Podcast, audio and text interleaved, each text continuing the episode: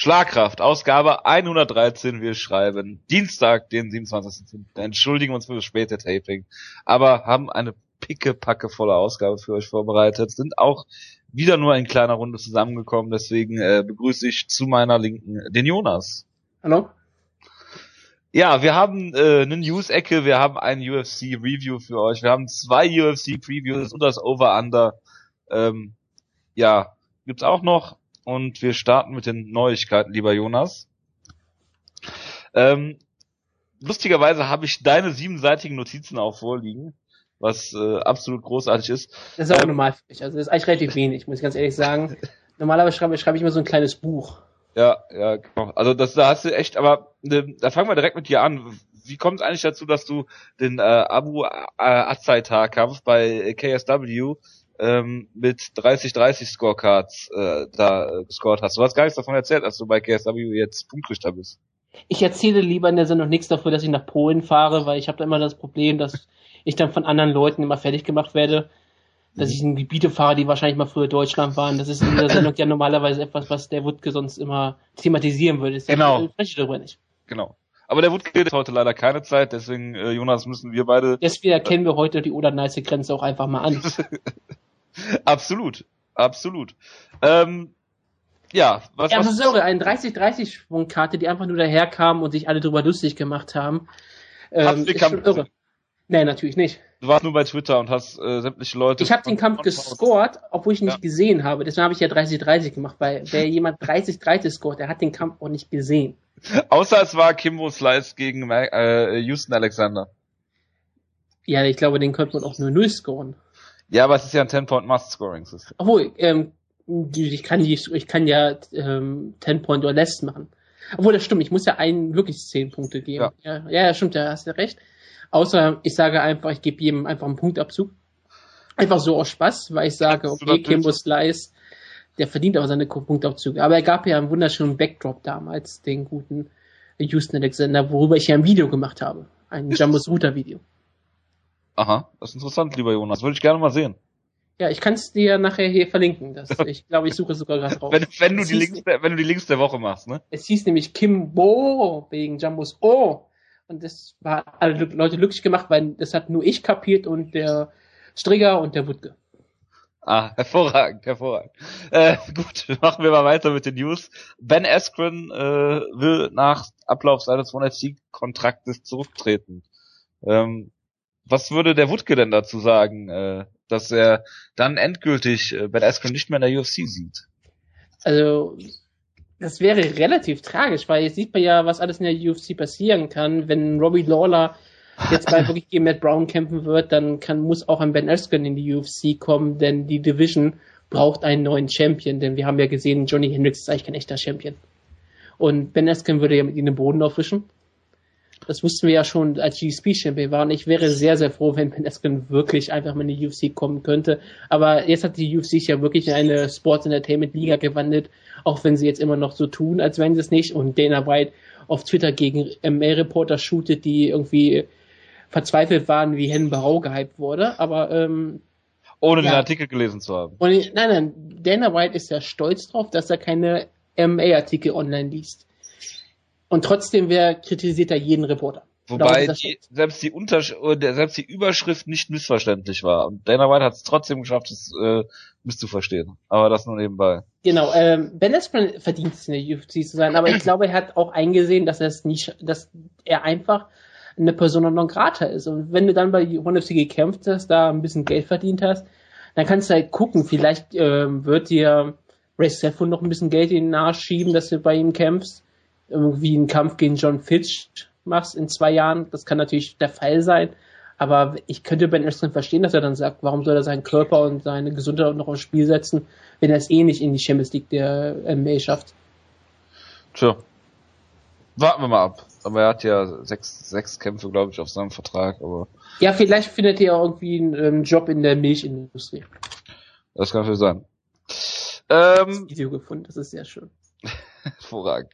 Ähm, ja, Eddie Alvarez äh, will äh, gegen Brooks antreten, aber nicht gegen Chandler. Und steht hier zumindest bei deinen Notizen, Jonas. Ja. für eine epische Saga und ein episches Bullshitting von Rapney. Kannst du das mal kurz erklären? Hatte ich Björn Rapney gesagt, dass er die Albert entscheiden kann, ob er gegen Titan, äh, ob er gegen Titan Chandler, gegen Michael Chandler antreten möchte oder gegen Will Brooks. Und jetzt hat er Eddie Alvarez einfach gesagt, nee, ich möchte auf jeden Fall gegen Will Brooks kämpfen, weil Brooks hat den Kampf verdient. Und, und würde es nochmal zu Eddie Alvarez gegen Michael Chandler kommen, hat es einfach klar dargestellt, dass wenn dies passiert, dann wäre es nur auf Geheiß von Bellator, nicht von ihm. Er wollte auf jeden Fall die Schuld des künftigen Alvarez Chandler Kampfes, der passieren wird, halt schon äh, Björn Redknapp in die Schuhe schieben.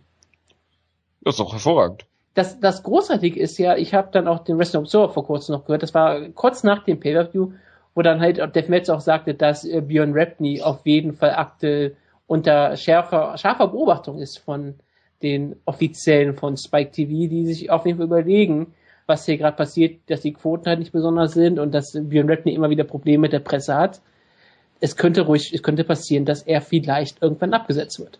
Und dann kommt Scott Coker. Ja, wer es wird, ist dann eine andere Frage. Aber er ist auf jeden Fall nicht so wie Dana White, der absolute Narrenfreiheit hat und machen kann, was er möchte.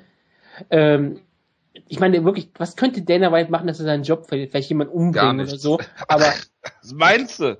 Meinst ja, du okay. Wir müssen natürlich sehen, die Fertitas sind natürlich aus einer Familie von Mafia-Mördern, deswegen weiß ich nicht, ob das wirklich der Fall sein muss. Solange Dana White nicht ganz offen jemanden umbringt, ist aber alles in Ordnung. Aber sonst, ähm, Dana White, glaube ich, kann mehr oder weniger alles tun. Das ist wohl richtig. Ich meine, ihm gehören ja auch 910 Prozent der Firma, von da. Klar, und hätte mit allen Leuten Boxersize gemacht, das reicht schon. Genau, genau. Ja, ähm, der nächste Punkt bei unseren News ist äh, Jonas von einer äh, Liste der epische deutsche UFC Berlin Trailer. Die Dominanzkämpfe die kommen nach Deutschland zurück, ne? Genau die, äh, wie haben das genannt, die philippinische Abrissbirne? Ja, sie haben einfach alles wortwörtlich aus einem englischen Trailer übersetzt. Äh, ich finde das eigentlich, ich finde das eigentlich immer ziemlich niedlich. Ähm, bei der WWE auf Pro7 Max machen die es ja auch häufigerweise, als ich das noch ähm, dann geguckt habe, testweise, dann habe ich ja auch, dann gab es ja auch die Hounds of Justice, das war natürlich dann die Hunde der Gerechtigkeit. Ja. Aber The Shield war The Shield und nicht das Schild. Das fand ich dann wieder relativ komisch. Aber ähm, klar, man übersetzt nicht das äh, Triple H äh, The Game, sondern äh, heißt ja nicht das Spiel, sondern immer noch The Game. Ja, du kannst ihn ja auch dreifach H nennen. Ja, genau, das war ja der Witz, der darauf ankam. Man könnte natürlich auch dann Boxen nach Deutschland bringen, dann kann man dann Floyd Gate Mayweather kämpfen sehen. Aber ja, ähm, ich finde, bestimmte Namen kann man übersetzen, weil die halt einfach, die haben halt keine bestimmte Bedeutung. Ich meine, die sind einfach nur da, weil Kämpfer Spitznamen haben und nicht, weil du würdest zum Beispiel nicht Rampage Jackson übersetzen. Das ist, der heißt halt einfach so. Genau wie halt auch Floyd Money Mayweather Money Mayweather ist. Das ist einfach der so. Der koreanische Zombie. Genau, das, würdest, das könntest du so noch übersetzen, aber es wäre ein bisschen komisch auf Deutsch. Aber ja, ähm, der Trailer ist halt das, was er sein muss. Ich meine, er muss deutsch sein, er muss die Leute ansprechen er ist ein bisschen komisch produziert und es ist halt, es klingt halt so lustig und ich, weil auch niemand weiß, was die UFC-Dominanzkämpfe sind, weil ich weiß nicht, von was sie das übersetzt haben.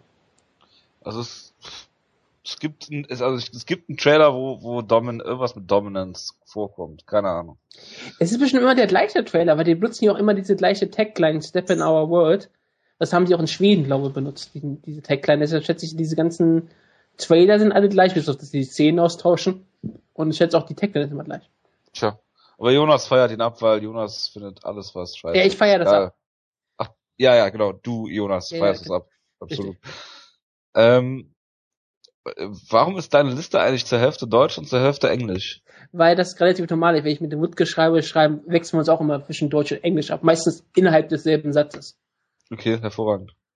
The MMA world feels like it's spiraling the fuck out of control. Weird empty resume signings, äh, nee, resume, Entschuldigung, resume signings by UFC, Bellator, signing Sokoju and, in großen Lettern, a James Thompson, also Colossus Main Event.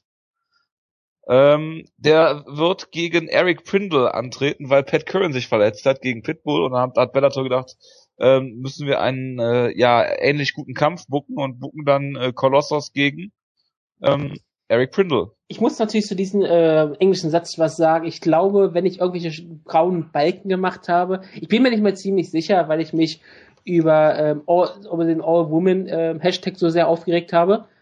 und sehr darüber gefreut habe. Ich glaube, deswegen bin ich, ähm, weiß ich nicht mehr, was ich genau gemacht habe. Ich glaube, das sind Zitate. Ach so. Deswegen, so? Von irgendeiner Website habe ich diesen Satz geklaut und dachte, jetzt ist mein eigener. Weil wenn ich mir auf dieses graue klicke, ist ein Hyperlink da. Ach so. Ja, ja, ich bin relativ. Das ist eine, eine äh, interaktive, die du da gemacht hast. Richtig. Ähm, ich weiß zwar nicht mehr wie, aber ich habe es gemacht. und Matt Hamill ist jetzt ich, studi ich, studi ich studiere ja Computer, deshalb kann ich das. Ach so. Hervorragend. World Series of Fighting äh, hat jetzt Matt Hamill verpflichtet. Ja, warum auch nicht? Also of Fighting kann jeden verpflichten, der irgendwie rumfliegt und ein paar Kämpfe haben. Ich meine, es stört doch niemand, ob Matt Hamill jetzt noch ein bisschen MMA kämpft oder nicht, oder? Keine Ahnung. Also, ich, ich, ich, ich meine, ich glaub, letzte Woche haben wir die Light Heavyweights von World Series of Fighting durchgelesen. Da wäre Matt Hamill vermutlich Champion. Und sie haben auch schon anderes Krippel, das sie irgendwie verpflichtet haben und in der Lightweight Division kämpft, dann kann auch Matt Hamill da kämpfen. Zwar nicht ein Lightweight, aber ich glaube, was ist das? Light Heavyweight? Light Heavyweight ist er, ja. Ja. Genau. Nein, ich, Krippel war natürlich nur als Witz gemacht. Ich habe ich hab großen Respekt vor all diesen Kämpfern. Aber ähm, Matt Hamill, cool. klar, kann ruhig weiterkämpfen. Ich meine, er braucht das Geld scheinbar. Solche Sprüche bin ich von dir ja gar nicht gewohnt, Jonas. Ich weiß, ich weiß auch nicht, was mit mir gefahren ist. Ja, ja James Thompson und Eric Printer ist wirklich einer der besten Medevents, die ich in letzter der, Zeit je gesehen Koloss. habe. Ja, der Koloss. Der Kolossus.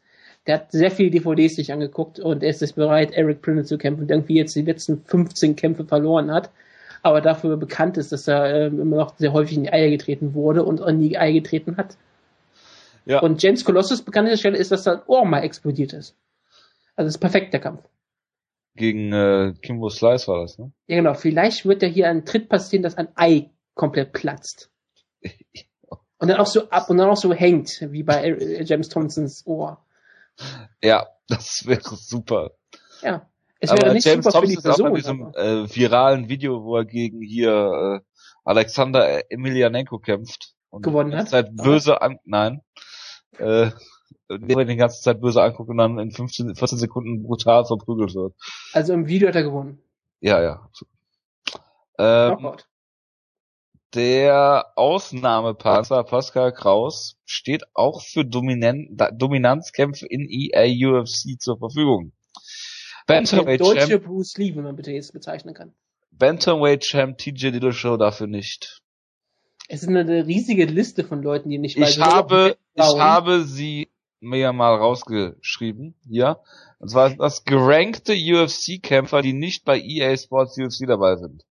Matt Brown, Yolo Romero, Anthony Johnson, Nick Lenz, Hector Lombard, Josh Barnett, Rafael Asuncao, Stipe Miocic, Stan Gunn, Ste Stephen Struve, Mike Pyle, äh, Mitsugaki, Edson Barbosa, Kevin Gastelum, Yuri Alcantara, Thales Latis, Thales Latis, geil. Den hätte ich gebraucht in dem Spiel. Dass Michael der gerankt ist. Ja, der hat jetzt drei oder vier Siege im Middleweight. Ähm, OSP, Zach Makowski, äh, George Masvidal, äh, Miles Jury, Tim Kennedy, äh, Brad Tavares, Wutke, Alex ja. Caceres, Brian Caraway und James Tuhuna. Danke, dass du K-Fake gebrochen hast, du Vollidiot. Oh, Entschuldigung. Tschu, tschu, nein, äh, egal. Ähm, können wir rausschneiden, können wir rausschneiden. Nein, nein, das bleibt drin. Wir sind live. ja, nein, klar, wir reden gerade live miteinander. Wir reden gerade live. Das ist, das ist für mich auch live, ja. Ähm, Tim Kennedy ist natürlich sehr tragisch, Matt Brown noch tragischer. Aber ich vermute mal, dass sie damit einfach sehr viel DSC machen wollen. Wenn das Matt Brown DSC-Paket 15 Dollar dafür verlangt, das wird jeder bezahlen, ganz ehrlich gesagt. Ja, natürlich. Für die, äh, ja. Aber da, da muss ja irgendwas an, an downloadable Content, wie es ja schon so schon heißt. Ja. Muss ja irgendwas kommen. Das kann nicht sein. Ey, natürlich kommt da ähm, downloadable Content. Das ist relativ logisch. Aber sie haben ja gesagt, oh, wir müssen, wir können nur 100 Kämpfer haben, weil Next Gen, deswegen muss das alles viel, viel geiler aussehen. Ich finde es halt wirklich großartig, dass halt in diesem Spiel es viel arkadiger wirkt bisher. Es ist ähm, hat viel weniger Kämpfer als äh, die, ne äh, die Last-Gen-Version. Es ähm, hat weniger Spielmodi der Karrieremodus sieht um einige, ähm, kannst du keinen Kämpfer nehmen, sondern musst einen Kämpfer erstellen. Es ist halt wirklich so, es wirkt ehrlich gesagt wie ein Rückschritt, aber hey, es wird als neuer Schritt in die Zukunft gefeiert. Aber hey, was willst du machen? Ich finde 100 Kämpfer ist auch wirklich äh, für die UFC. Ich meine, in einem Kampfspiel ist das relativ viel. Klar, logisch, da brauchst du eigentlich auch nur so 10 Stück, weil die müssen sich alle unterscheiden. Ein UFC-Spiel ist natürlich ein bisschen was anderes, ist ein Sportspiel. Und dann ist es halt trotzdem wenig. Wenn du im letzten Spiel 150 Kämpfer hattest, ich meine, du hast sehr viel Pride-Kämpfer, die du eigentlich, ob du die wirklich willst, eine andere Frage. Aber hier ist ja, ja auch Hoyce Gracie, der ist ja auch drin und das ist natürlich Bruce Lee. Bantamweight, UFC Bantamweight Bruce, Lee. Und wo ich mich wirklich frage, wer, wer will das wirklich damit kämpfen? Ich meine, Jonas dieser Mythos, den sie ja immer noch weitermachen, der äh, Bruce Lee Mixed Martial Arts erfunden hat, war ja der erste Mensch, weil er zusammen Schläge, Tritte und Würfe gezeigt hat. Obwohl das ja gelogen ist und schon vorher sozusagen Mixed Martial Arts Kämpfe sogar mal in amerikanischen Fernsehen liefen. Ist ja egal. Ähm, in der UFC-Rechnung hat ja auch Ronda Rousey Olympische Spiele gewonnen. Und die Olympischen Spiele auch auf, und wahrscheinlich die Olympischen Spiele auch erfunden. Genau, und Showtime Pettis hat den äh, mit dem Showtime Kick äh, Bando ausgenockt. Ja, Pinocchio hatte den Titel damals gewonnen. Das ist ein relativ großer Fakt. ja, ja, genau. Das wird halt immer wieder auch so gezeigt. Ich fand es sehr lustig, als die Pettis bei dem Pay-Per-View zeigten im Publikum und keiner reagiert hat. Haben sie das gemacht? Weil sonst zeigen die es ja immer auf dem, auf, auf dem Big Screen ja auch. Ja. Ich vermute, das haben sie gesagt und es hat kein Fan reagiert. Das fand ich sehr lustig. Tja, shit happens. Gut. Ja. Machen wir weiter. Dana White on result of Vitor Belfort's Nevada drug test. It's absolutely irrelevant. Es ist also egal. Schockierend. Ja. Ja, ist es eigentlich auch. Ich meine, Vitor Belfort wird immer in der UFC kämpfen. Der könnte durch alle Drogentests fallen.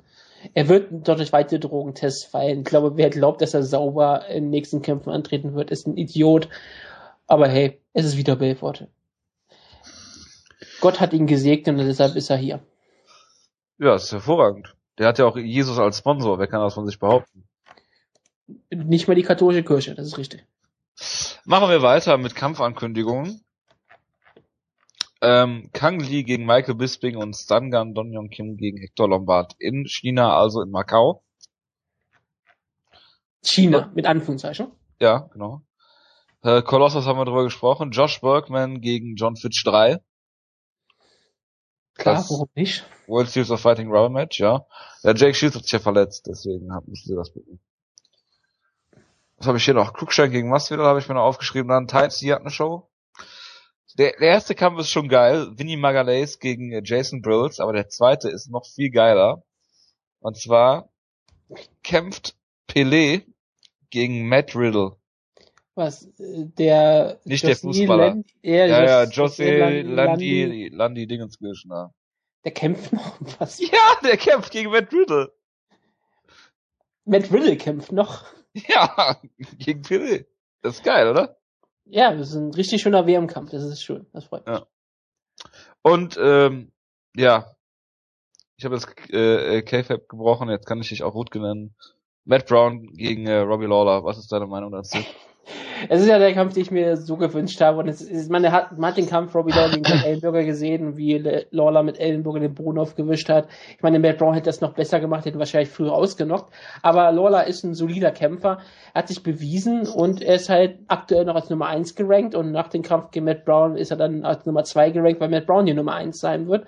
Und das ist auch in Ordnung. Ich meine, das ist ein Kampf zwischen den beiden Kämpfern, wo man nicht gedacht hätte. 2014 Mixed Martial Arts, Main Event, fünf Runden, Robbie Lawler gegen Matt Brown. Ich hätte das dran nicht geglaubt.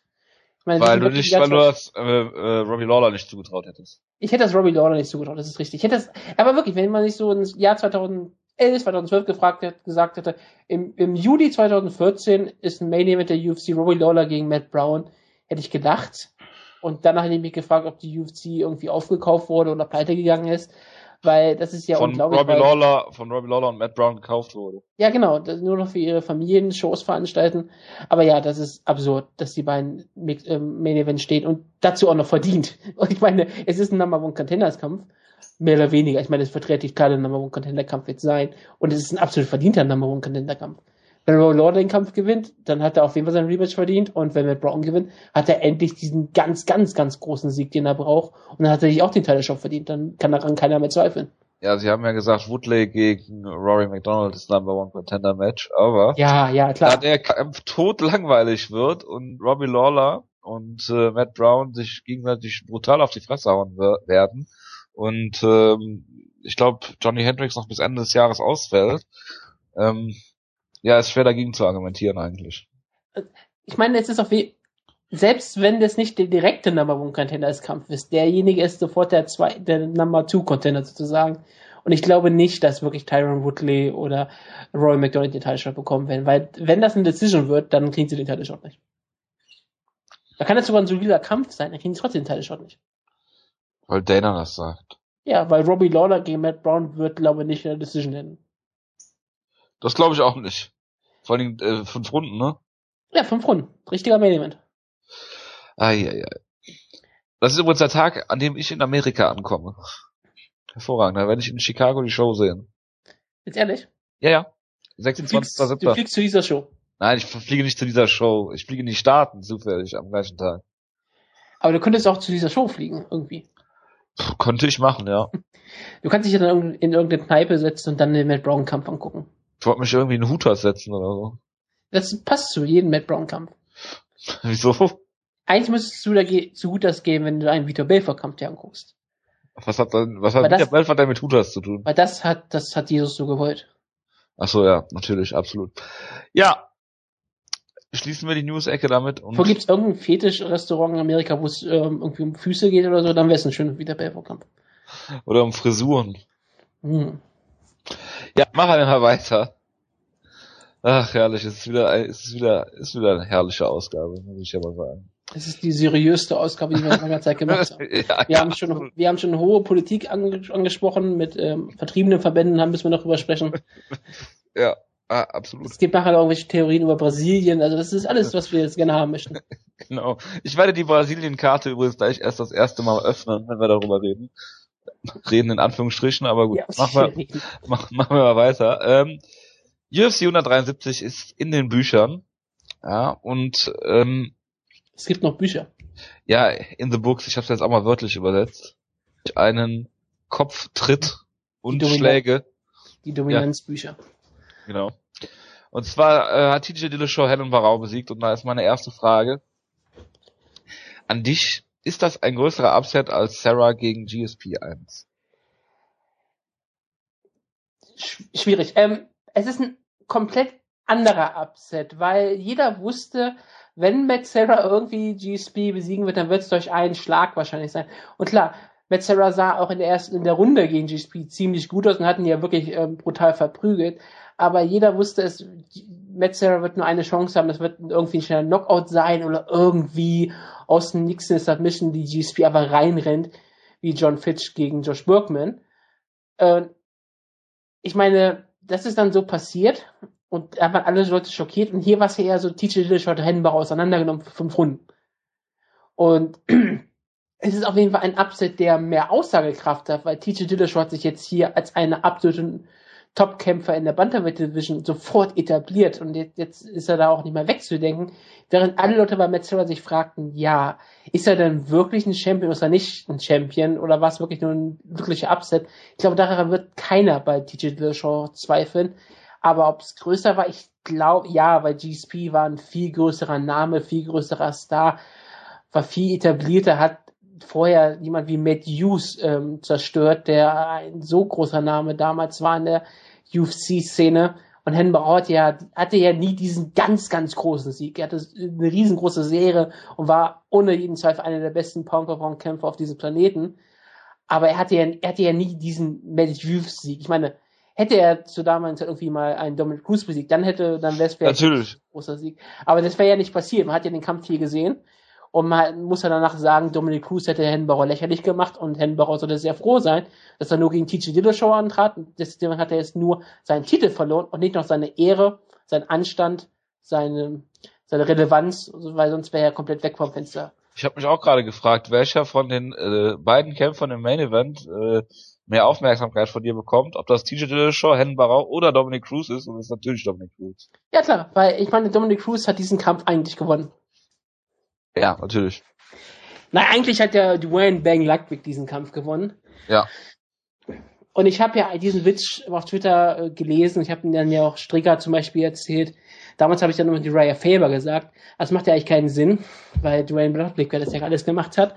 Und, Dwayne, und jetzt TJ Dillashaw auch weiter mit Dwayne Ludwig ähm, spricht. Und ich erwarte jetzt eigentlich, dass Dwayne Ludwig in jede MA-Talkshow geht, jede Radioshow und immer wieder sagen würde, my client TJ Dillashaw has conquered the streak. My client TJ Dillashaw has conquered the streak. my client TJ Dillashaw has conquered the streak. Und ich hoffe, dass das die ganze Zeit sagen wird. Ich bin so froh. Ich hab, es war so eine schöne Szene, an der Duane Ludwig in den Arm von TJ Dillashaw weinen zu sehen. Dieser Triumph ist wirklich beeindruckend. Und dass TJ Dillashaw der erste Alpha-Male-Kämpfer Ja. sein wird, der den Titel gewinnt, ist so absurd. Ich, wie gesagt, es ist einer der größten Upsets in der UFC, in der UFC-Geschichte. Es ist vielleicht der größte. Ähm, es ist sehr schwierig, das zu sagen. Und dass es wirklich TJ Dillashaw ist. Unglaublich. Ja, aber wie du gerade schon gesagt hast, ich meine, es ist, äh, es ist so rührend gewesen, dass sogar Screenshot auf seiner Liste hat, ja. Liste unten. mit einem Screenshot von äh, einem weinenden äh, Bang Ludwig, wie er äh, TJ Dillashaw in die Hand nimmt. Ähm, ich weiß gar nicht, ich müsste eigentlich mal suchen, ob er Brazilian Kicks angesprochen hat in seiner Ja, hat Liste. Hat er? Okay. Ja. Ja, Brasilien Quick in der irgendwie irgendwo in der Runde. ja, natürlich. Ähm, schöne Grüße an Wanderlei Silver, der ist da mit mir einer Meinung. Ähm, Brazilian Kicks sind immer noch was anderes, aber gut, Jonas beharrt natürlich weiterhin darauf, dass äh, TJ Dillashaw der Meister des Brazilian Kicks ist. Er hat jemand, er hat einen Brasilianer getreten, da wird er eigentlich nur Ja, ja. Ja, wahrscheinlich. Brasilien kicked. Kicked, genau, mit ED am Ende. Richtig. Kick, kick the Brazilian. Ja. Ähm, wie dem auch sei. Also, äh, wie du, du hast gerade schon darüber gesprochen, wenn man vor zwei, drei Jahren gesagt hätte, dass ähm, äh, Fox äh, Show von äh, einem Number One Contender äh, Kampf geheadlined wird von Robbie Lawler äh, gegen Matt Brown, hätte das niemand für möglich gehalten. Und genauso eben, dass der erste Alpha Male Kämpfer in der UFC, der den Titel gewinnt, eben nicht Uriah Faber oder Chad Mendes ist, meinetwegen noch, sondern halt eben äh, TJ Dillashaw. Der diesen Title Shot ja eigentlich nicht bekommen sollte. Genau. Äh, und Asun Sao, der sich verletzt hat, ähm, gegen den Dillashaw knapp verloren hat, ähm, sollte der eigentlich bekommen. Und jetzt hat äh, Dillashaw äh, ja die Gunst der Stunde genutzt und ähm, ja klar und deutlich in jede Runde mehr oder weniger verprügelt im Stand. Ja, es ist jetzt nicht mal so, als würd- würdest du jetzt sagen, er hat ihn ähm, fünf Runden lang zu Boden genommen und da kontrolliert und Barau konnte nichts machen oder wie auch immer. Nein, in der ähm, Abteilung, wo Barau bisher immer alle seine Gegner von vorne bis hinten dominiert hat, ähm, ist er hier in gleichem Maße von TJ Dillashaw dominiert worden. Das ist mir beeindruckend. Naja, Äh, gut, ich, ich, für mich hat er ja die erste Runde damals gegen Eddie Wynn im Stand verloren. Ja, ja, klar. Das, ja, Aber- aber dafür umso brutaler dann zurückgekommen. Also Ja, ich glaube, für einige hat er die erste Runde gegen Andy Wineland verloren. Das habe ich ja vor ein paar Wochen noch gesagt. ja, für mich. Das Wineland- ich sag grad nur für mich. Also, Ja, nein, für, für, für mich auch, für mich auch. Deshalb hatte ich ja auch, äh, habe ich auch gesagt, dass Eddie Wineland Johnny Eduardo besiegen wird, aber das ist ja auch nicht früher. Ähm, nicht, nichtsdestotrotz. ja, äh, passiert in Mixed Martial Arts, ne? Genau. Ja, wie gesagt, so ein äh, Knock Knockout wie Matt Serra ist für, ist für mich immer noch der größere Upset.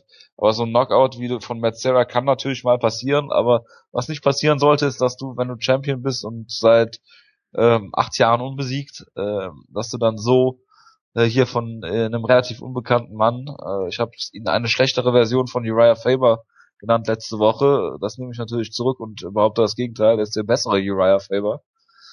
Ähm, ein, also, mal, er hat auf jeden Fall nicht gekämpft wie ein Ryan Faber, diesen Kampf. Er hat ja wirklich gekämpft wie ein Dominic Cruz, in dem er halt nie irgendwie still vor Hennenbarau stand und wirklich immer dafür sorgte, dass Hennenbarau nie einen geraden Schlag landen konnte, sondern dass er halt immer irgendwelche Winkel hatte, sehr viel Beinarbeit hatte. Ähm, seine Schläge kamen auch immer von allen, von allen verschiedenen Seiten. Er glaube, hat irgendwie in der vierten Runde wurde Statistik gezeigt, wo dass er irgendwie jeder zweite Schlag getroffen hat von Tito Discher, irgendwie 52% Treffergenauigkeit, während Hennenbauer irgendwie bei 29, 30% lag. Das ist schon beeindruckend. Ich meine, Tito Discher traf häufiger, traf mehr und damit kann Hennenbauer nicht solch. Hennenbauer kam mit der Geschwindigkeit und den Footwork von Dillashaw nie zurecht. Er fand nie eine Lösung und ähm, da, das ist der Unterschied zwischen vielleicht einem absoluten Weltklasse-Champion und vielleicht aktuell noch Barau, der vielleicht auch lange Zeit nie geprüft wurde. Also nie so in diesen Stile geprüft wurde, dass es halt irgendwann richtig schwierig wird. Man kann immer wieder sagen, was ich zum Beispiel Anderson Silva ja nicht mag, aber als Anderson Silva gegen Chase Sun kämpfte und den ersten Kampf und den Kampf klar verloren hat, hat er noch einen Weg gefunden, den Kampf zu gewinnen. Und das tun Champions, als Dominic Cruz damals gegen ähm, Demetrius Johnson gekämpft hat und Riesenprobleme die ersten beiden Runden hatten, hat er seinen Stil geändert und in der dritten, vierten, fünften Runde gewonnen. Und ähm, das hat hier Hennenbrau vermissen lassen. Ich, ich sage jetzt nicht darin, oh, Grandenbau hatte seit der dritten Runde keine Cardio mehr und das ist ein riesengroßes Problem, was ja immer Joe Rogan dann sprechen würde. Hennenbrau hatte einfach keine Lösung gefunden. Das kann an seinem Team liegen, das kann an ihm selber liegen, aber man wird sehen, wie, was für ein Champion Hennenbau ist, denn man kann verlieren, man kann auch mal klar verlieren. Wie er zurückkommt, ist das Wichtigste überhaupt. Und ich würde Hennenbau jetzt auch noch nicht abschreiben. Manche Leute tun das ja sogar fast schon. Manche Leute glauben, dass er vielleicht einfach nur eine überhypte Serie hatte und vielleicht gar nicht mal so ein toller Kämpfer war, dass sein zweitbester Sieg ähm, Eddie Wineland war. Und Eddie Wineland ist nicht besonders gut. Und der drittbester Sieg war Brad Pickett oder Michael McDonald. Alle sind noch nicht so besonders. McDonald in der Zukunft vielleicht, aber noch nicht jetzt. Aber ja, man kann das mit vielen Leuten machen. Ich finde das unfair bei Barau. Und ich glaube nicht, dass er das letzte Mal einen Titel um die Hüfte hatte. Und vielleicht muss er vielleicht auch mal hoch ins Featherweight, denn er muss ja sehr viel Gewicht cutten. Und das kann natürlich auch ein riesiger Nachteil sein. Das ist so richtig. Aber bisher vielleicht bis auf diese eine Runde gegen äh, Eddie Wineland oder die einzelnen Michael McDonald setzen ähm, konnte, hat er ja nicht den Hauch einer Chance, also hat, hat sein Gegner nicht den Hauch einer Chance gelassen. Ne? Von daher ist das sehr, sehr beeindruckend, was Tito Dillashaw gemacht hat. Ich habe fast schon damit gerechnet, dass jetzt ähm, nur äh, Nova und Yao mit irgendwelchen äh, Verletzungsentschuldigungen äh, um die Ecke kommt. Das ist bisher noch nicht passiert soweit ich weiß. Von daher, ist aber nicht zurück nach Brasilien geflogen. Ja, man weiß es nicht. Wie dem auch sei, also Tito Dillashaw mit einer sehr, sehr überzeugenden Leistung und ja, bin mal ja, gespannt, wie es jetzt weitergeht mit ihm. Ja, also wie gesagt, irre. Er hat gegen Rafael Akunsau verloren ich meine, manche Leute haben gesagt, dass er den Kampf gewonnen hat. Ist ja auch relativ egal. Es war eine Split Decision. Dann ist es ja meistens immer relativ eng. Aber er hat gegen ihn verloren und dann haben alle schon Leute so gedacht, ha, vielleicht ist er doch nicht so beeindruckend. Vielleicht wird das ihn doch nie jemand. Dann besiegt er Mike Easton und es war jetzt auch nicht, es war ein super Sieg, aber es war jetzt auch nicht so, dass du sagst, okay, das ist der nächste Champion. Und dann bekommt er diesen Title Shot. Alle lachen drüber, weil warum kriegt TJ Dillashaw einen Title Shot? Gut, weil niemand da ist und dann alle sagen, ja klar, er hat keine Chance. Und er hat, er hatte eigentlich auch keine wirkliche Chance. Ich sag's weiter, alle Leute, die gesagt haben, TJ Dillashaw gewinnt den Kampf, haben recht, aber aus den falschen Gründen. Weil die Leute haben das einfach nur getippt, um irgendwie am Ende irgendwie schlau zu wirken und niemand, niemand konnte mit diesem ähm, Upset rechnen, weil das einzigen Leute, die damit rechnen konnten, waren die Leute, die mit TJ Dillashaw trainiert haben und die genau wussten, was er trainiert und wie er trainiert. Aber irgendwelche Fans und selbst irgendwelche Reporter, die vielleicht auch äh, TJ schon tippen, obwohl ich nicht einen sah, der es getan hat. Ähm, ich sah jetzt ein paar Leute auf Twitter, die so getan haben, als hätten auf die TJ Show getippt, aber niemand hätte davon kann, hat damit gerechnet. Niemand. Das ist Wie gesagt, gerade gerade so man kann ja immer mal äh, mit Upset gewinnen. Vielleicht haben alle Leute gesagt, ja, vielleicht schafft er irgendwie einen schnellen Knockout oder irgendwie eine Submission. Aber ja, wie er es gemacht hat, dass er ihn auch noch dann in der fünf Runde noch finisht, also das ist einfach nur beeindruckend. Ähm, was ich noch, ähm, was mir noch ins Gedächtnis ge gekommen ist, ist, dass er damals gegen John Dodson das Tough-Finale verloren hat sogar. Ja. Ne? Ja, ähm, brutal ausgenockt. Der Knockout, ja. Und ähm, ja, ist ein langer Weg so von da gewesen. Und ähm, ist Stimmt, TJ ist kein Champion. nee, nee. Ähm, ist TJ Dillashaw jetzt eigentlich der erste äh, nicht also tough Teilnehmer, der nicht gewonnen hat, der jetzt einen Titel hält? Äh, jetzt muss, da muss man jetzt, die müsste jetzt genau überlegen. Der nicht tough gewonnen hat und einen Titel in der Rashad hat einen Titel ge ge gewonnen. Ja, aber der Titel hat gewonnen. Griffin. Hat, ja, ja, ja, Forrest, Forrest Griffin. Griffin hat gewonnen. Matt Sarah.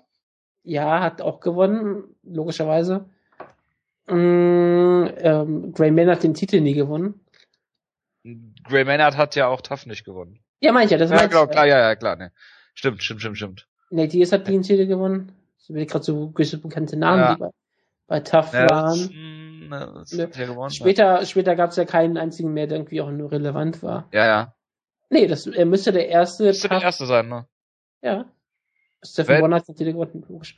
Ja, Steffen, Steffen Bonner, ja. Genau. Ähm, nee, müsste wahrscheinlich der erste sein. Das ist irre, dass das nicht herausgestellt wurde, wenn das wirklich der Fall ist. Ja, das wundert mich, ob die UFC da auf die Idee noch kommt. Ja, wenn er nächstes Mal rauskommt, bestimmt. Ähm, ich überlege gerade echt. Ja. Hatten sie irgend, äh, irgendwie ein Licht kleineren Gewicht lassen? Nee, Johnson war ja nie da in. Nö. Es müsste. Ja, müsste der erste sein, ne? Unfassbar. Aber gut. Wenn wir jemanden vergessen haben, bitte berichtigt uns. Machen wir weiter mit dem Common Event und da hat äh, Daniel je gemacht, das was zu erwarten war mit Hendo. Wahrscheinlich haben die Leute, die auf Dillashaw getippt haben, auch auf Hendo getippt. Also wenn du schon mal Upset tippst, dann kannst du auch richtig Upset tippen, das ist richtig. Ich habe auch, ich habe auch einen Kampf getippt. Ich habe auf Jamie Warner getippt. Ich hätte auch auf Jamie Warner getippt. Vor allem noch der Aber du kannst doch gar, man, man kann doch gar nicht auf Jamie Warner tippen. Irgendwas, weil irgendwas immer passiert. Aber ja, meistens gewinnt er. Ja, ja, meistens. Das ist immer relativ, ne? Ähm, Daniel Cormier hat, äh, ja, Dan Henderson, ja, was hat er gemacht? Wie ein Flummi durchs Oktagon geworfen im Prinzip, ne? Er hat gezeigt, dass er der vierjährige Kämpfer ist mit 35. Ja. Und hat ihn ähm, relativ lächerlich gemacht, was relativ schade mit anzusehen war, aber halt das zu erwartende Ergebnis. Ne? Also es, ja. es, es, war schon traurig, aber was willst du denn machen? Wenn der Nelson weiterkämpfen möchte, dann muss er halt gegen solche Leute antreten und dann gehen die hat er einfach keine Chance mehr. Ja. Hat er einfach auch nicht. Ich meine, er hat ja auch gegen Shogun keine Chance gehabt und ja. hat ihn einfach nur noch ausgenommen. Ja. Shogun hat ihn ja drei Runden schon verprügelt und dann hat er einen Schlag, ja. Ähm, 199 Pfund hat Hendo gewogen. Und sah auch wirklich aus wie ein Middleweight gegen einen Heavyweight in der Cormier. Ja, das war wie Tito gegen Alexander Schlemenko. Ja, so ungefähr. Und äh, hat ihn dann am Ende sogar noch ausgechoked. Ist natürlich ein absoluter True Warrior, wie Joe Rogan gesagt hat, oder Mike Goldberg, dass er nicht getappt hat, was natürlich sehr, sehr sinnvoll ist. Ja klar, er hat eh keine Gehirnzelle mehr zu verlieren, das ist alles in Ordnung. Ja, das stimmt auch wieder. Ich meine, ab irgendeinem Punkt ist dann auch egal, ist mal ehrlich. Ich meine, er hat noch diese alte Mentalität, also tappt er nicht, also dann tappt er auch nicht. Das ist mir dann auch völlig egal. Ähm, es war halt wirklich auch beeindruckend, wie Danny Comey eigentlich keinen Bock mehr hatte, den Henderson ins Gesicht zu schlagen und wirklich dann nur versuchte, irgendwie ihn auszuschurken und es dann auch geschafft hat. Ja, also es war das beeindruckende, war der beeindruckende Sieg, den Leute wollten. Comey hat das gemacht, was die Leute von ihm verlangt haben. Vielleicht hätten sie es gehofft, dass er schneller tut, aber naja, was willst du machen? Der Henderson ist hart im Leben, er kann sehr viel einstecken, er ist eine riesige Legende, er ist ein absoluter Topkämpfer und den musst du doch immer ernst nehmen. Gerade Dan Henderson ist keiner, den du einfach mal so schnell niederschlagen kannst, weil du musst ja damit rechnen, dass er noch diesen Einschlag rausholen kann, wie es gegen Shogun ja gezeigt hat. Deswegen kannst du da, musst du da, kannst du da nicht jedes Risiko gehen. Deswegen hat Kombi hier einen richtig schlauen Kampf gemacht. Er hat dann die, die Submission geholt und es ist der perfekte Gegner für John Jones. Genau. Jonas schreibt gerade, dass GSP in Berlin ist. Oh, wie schön. Was ich schon seit drei Monaten erzähle, seit, nee, seit zwei Monaten, seitdem das Berlin bekannt ist, weil er wahrscheinlich Camon cornern wird, aber das nebenbei. Ja, ich will jetzt auch gar nicht weiter über den äh, Co-Main Event reden, es war, äh, was zu beweisen war, ist passiert und äh, ja, der nächste kann eigentlich nur John Jones sein für, für den Cormier. Ja, ich meine, was anderes geht auch nicht. Ich meine, jetzt nachdem Phil Davis so klar verloren hat, ähm, gibt's da nur ähm, Danny Cormier. Genau. Gut, Robbie Lawler gegen Jake Ellenberger. Ja, äh, Robbie Lawler hat mal wieder gezeigt, dass er ähm, ja der ja Vintage Robbie Lawler ist, der neue und äh, alte Robbie Lawler. Ähm, Robbie Lawler kann auf einmal technisch striken. Ich weiß nicht, wo das herkommt. Ich weiß nicht, wie er das gelernt hat. Ähm, auf jeden Fall hat er immer wieder schöne Jabs gelandet, auch Headkicks gezeigt mittlerweile, was er, was er immer wieder macht. Ja, und hat Jake Ellenberger im Prinzip von außen verprügelt. Ähm, der einzige Kritikpunkt, den man vielleicht anbringen kann, ist, dass er zwei, dreimal von Ellenberger zu Boden genommen wurde. Das ist kein Schande, Ellenberger ist natürlich kein schlechter Ringer, ist im, im Striking sehr, sehr limitiert, aber da ist Robbie Lawler dann, äh, ja, in der Guard kon konnte Ellenberger dann auch äh, damit anfangen irgendwie und ist einfach nach Strich und Faden verprügelt worden und äh, ja, aber noch ausgenockt worden. Gerade Ellenberger ist ein richtiger Power-Grappler. Ich meine, den, ich meine, Robbie Lawler ist kräftig gebaut und ich meine, der kann sehr viele Takedowns auch dadurch stoppen. Aber ähm, ganz ehrlich, Jack Ellenberger ist jemand, der immer Takedowns irgendwie bekommt. Das ist jetzt kein Wunder. Und ich fand das sehr, sehr lustig auf dem Cyber zu lesen, dass jetzt ja irgendwie Jack Ellenberger verletzt war und dass es ja beeindruckend richtig schlecht für Robbie Lawler ist, dass Jack Ellenberger ihn zu Boden nimmt, dass ein fitter Johnny Hendricks Robbie Lawler total zerstört. Das hat mich sehr aufgeregt, weil man sollte nie den Sieger des Kampfes schlechter machen. Und ich meine, Robbie Lawler hat hier eine solide Herausforderung bekommen. Ellenberger ist halt so wirklich der perfekte Gatekeeper, beziehungsweise ist kein richtiger Gatekeeper, sondern ist halt jemand, wer Jack Ellenberger siegt, ist auf dem Weg zum Contender. Wer gegen ihn verliert, wird, nie, wird wahrscheinlich nie ein Contender sein, weil Ellenberger wird nie ein Contender sein. Es fehlt ihm einfach zu sehr am Striking, es fehlt ihm eigentlich auch an der Cardio. Er ist halt trotzdem ein sehr kräftiger Kämpfer, unangenehmer Gegner und Robbie Lawler hat ihn halt ähm, nach Stich und Fragen verprügelt und am Ende auch noch ausgelockt. Und das ist eigentlich das perfekte was das Ergebnis, was die UFC wollte. Robbie Lawler ist wirklich auf den Höhepunkt seiner Karriere. Es ist beeindruckend, dass er immer noch kämpft. Wie gesagt, jetzt kämpft er gegen Matt Brown. Das ist der Kampf, den sich die UFC erträumt. Da äh, haben sich Hosen geöffnet und es ist noch ganz andere Sachen aus der Hosen rausgekommen, als sie gewusst haben, dass Robbie Lawler gegen Matt Brown kämpft. Der Zug wird bald einfahren und Robbie Lawler wird dann tragischerweise überrollt, aber es ist bis dahin noch eine sehr schöne Zeit. Absolut. Robbie und Lawler wollte ja eigentlich Urlaub machen, hat er gesagt. Vielleicht sieht er einen Kampf gegen Matt Brown als Urlaub an, aber ja, Matt Brown wird der Tsunami sein, der das Urlaubsgebiet zerstört. Ja, absolut. Äh, und äh, Jack Ellenberger hat einen Sieg gegen das nur der Vollständigkeit halber. Ähm, Takeya Mitsugaki hat geschafft, was niemand für möglich gehalten hätte. Er hat äh, eine Siegesserie, jetzt mittlerweile in der UFC. Und hat er hat eine größere Siegesserie als Henbaro aktuell. Das ist äh, richtig, aber das hat auch Matt Brown, James Krause, Michael Kieser, Mitch Clark, Vince Shell. Also, also sieht man, dass Henbaro nie wirklich gut war. Li, Li Ying Liang. Hast du den Kampf eigentlich gesehen? Ist das so ein Tough-Typ? Nein, das war kein so ein Tough-Typ. Ja, weiß ich ja nicht. Ich habe extra nachgeguckt, ob ich ihn schon kannte, aber ich habe ich, ähm, ich hab gesehen, dass er nicht bei Tafshina war. Er war zu gut für Tafshina, habe ich mitbekommen. Aha, okay. Der hat nämlich die UFC direkt unterzeichnet. Er war nicht bei Legends FC in solchen Ligen. Okay. Ja, also ich habe den Kampf nicht gesehen, du auch nicht. Ähm, mhm. Was ich gehört habe, ist, dass Rivera sich, du hast ihn nur überflogen, sagen wir mal so, sich Rivera wohl ja. relativ schnell irgendwie die Hand gebrochen hat oder so in der ersten Runde. Ähm, das ist natürlich immer relativ tragisch. Ich, ich meine, ich habe gehört, dass der Kampf gut ist. Ich mag Mitsugake, aber ich habe ich hab, bin ja nur eingesprungen für die heutige Sendung, muss ich ganz ehrlich sagen. Ja. Ich hatte deshalb die Ergebnisse auf die Show deshalb heute erst gesehen. Und habe ich gesagt, okay, Mitsugake gegen Rivera. Ich weiß, dass der Kampf drei Runden geht. Ich weiß, dass er einigermaßen unterhaltsam ist, aber ich muss mir den jetzt nicht angucken. Und ja, es freut mich für Mitsugaki, weil er war ja immer dieser Kämpfer, der einen Kampf gewinnt, einen Kampf verliert, Kampf gewinnt, Kampf verliert dass er jetzt eine richtig schöne Siegesserie aufgebaut hat und zwar auch gegen wirklich solide Gegner. Also Brian Caraway, Eric, Eric Perez, Fan, jetzt Rivera. Das sind alles keine Top-Kämpfer, aber es ist eine solide Serie und damit kann man irgendwann doch mal in Sphären aufsteigen wie eines Title Shots. Er braucht nur diesen einen großen Sieg und dann ist er da. So Michael McDonald wird auch sehr schön. Das ist vielleicht schon ein Schritt zu hoch. Ja, aber bei Mitsu, das ist ein Unterschied. Mitsugaki hat schon um Titel gekämpft und ist ein Veteran. Den kannst du so einen Kampf dann schneller geben, so, so einen höheren, wertigen Kampf. Er ist ja kein äh, 23-jähriges Talent. Ja, aber sie geben ihm so, ja, so ein Niveau. Ja, weil sie ihn nicht in den Titelkampf geben wollen, weil er Japaner ist. Ach so, verstehe. Ich meine, sie wollen ja Kämpfer haben, die sie vermarkten können. Logischerweise. Und deswegen wollen sie, geben sie Mitsugaki ja keinen Title Deine einzige Hoffnung ist, dass es UFC nochmal eine Japan-Show macht. Und dann machen, würden sie bestimmt gerne einen Bantamweight-Title-Fight mit Mitsugaki im Event haben. Aber sonst werden sie wahrscheinlich alles dazu tun, dass Mitsugaki keinen Title bekommt, wenn der Kampf wahrscheinlich in Amerika stattfinden könnte, wegen TJ Dillashaw.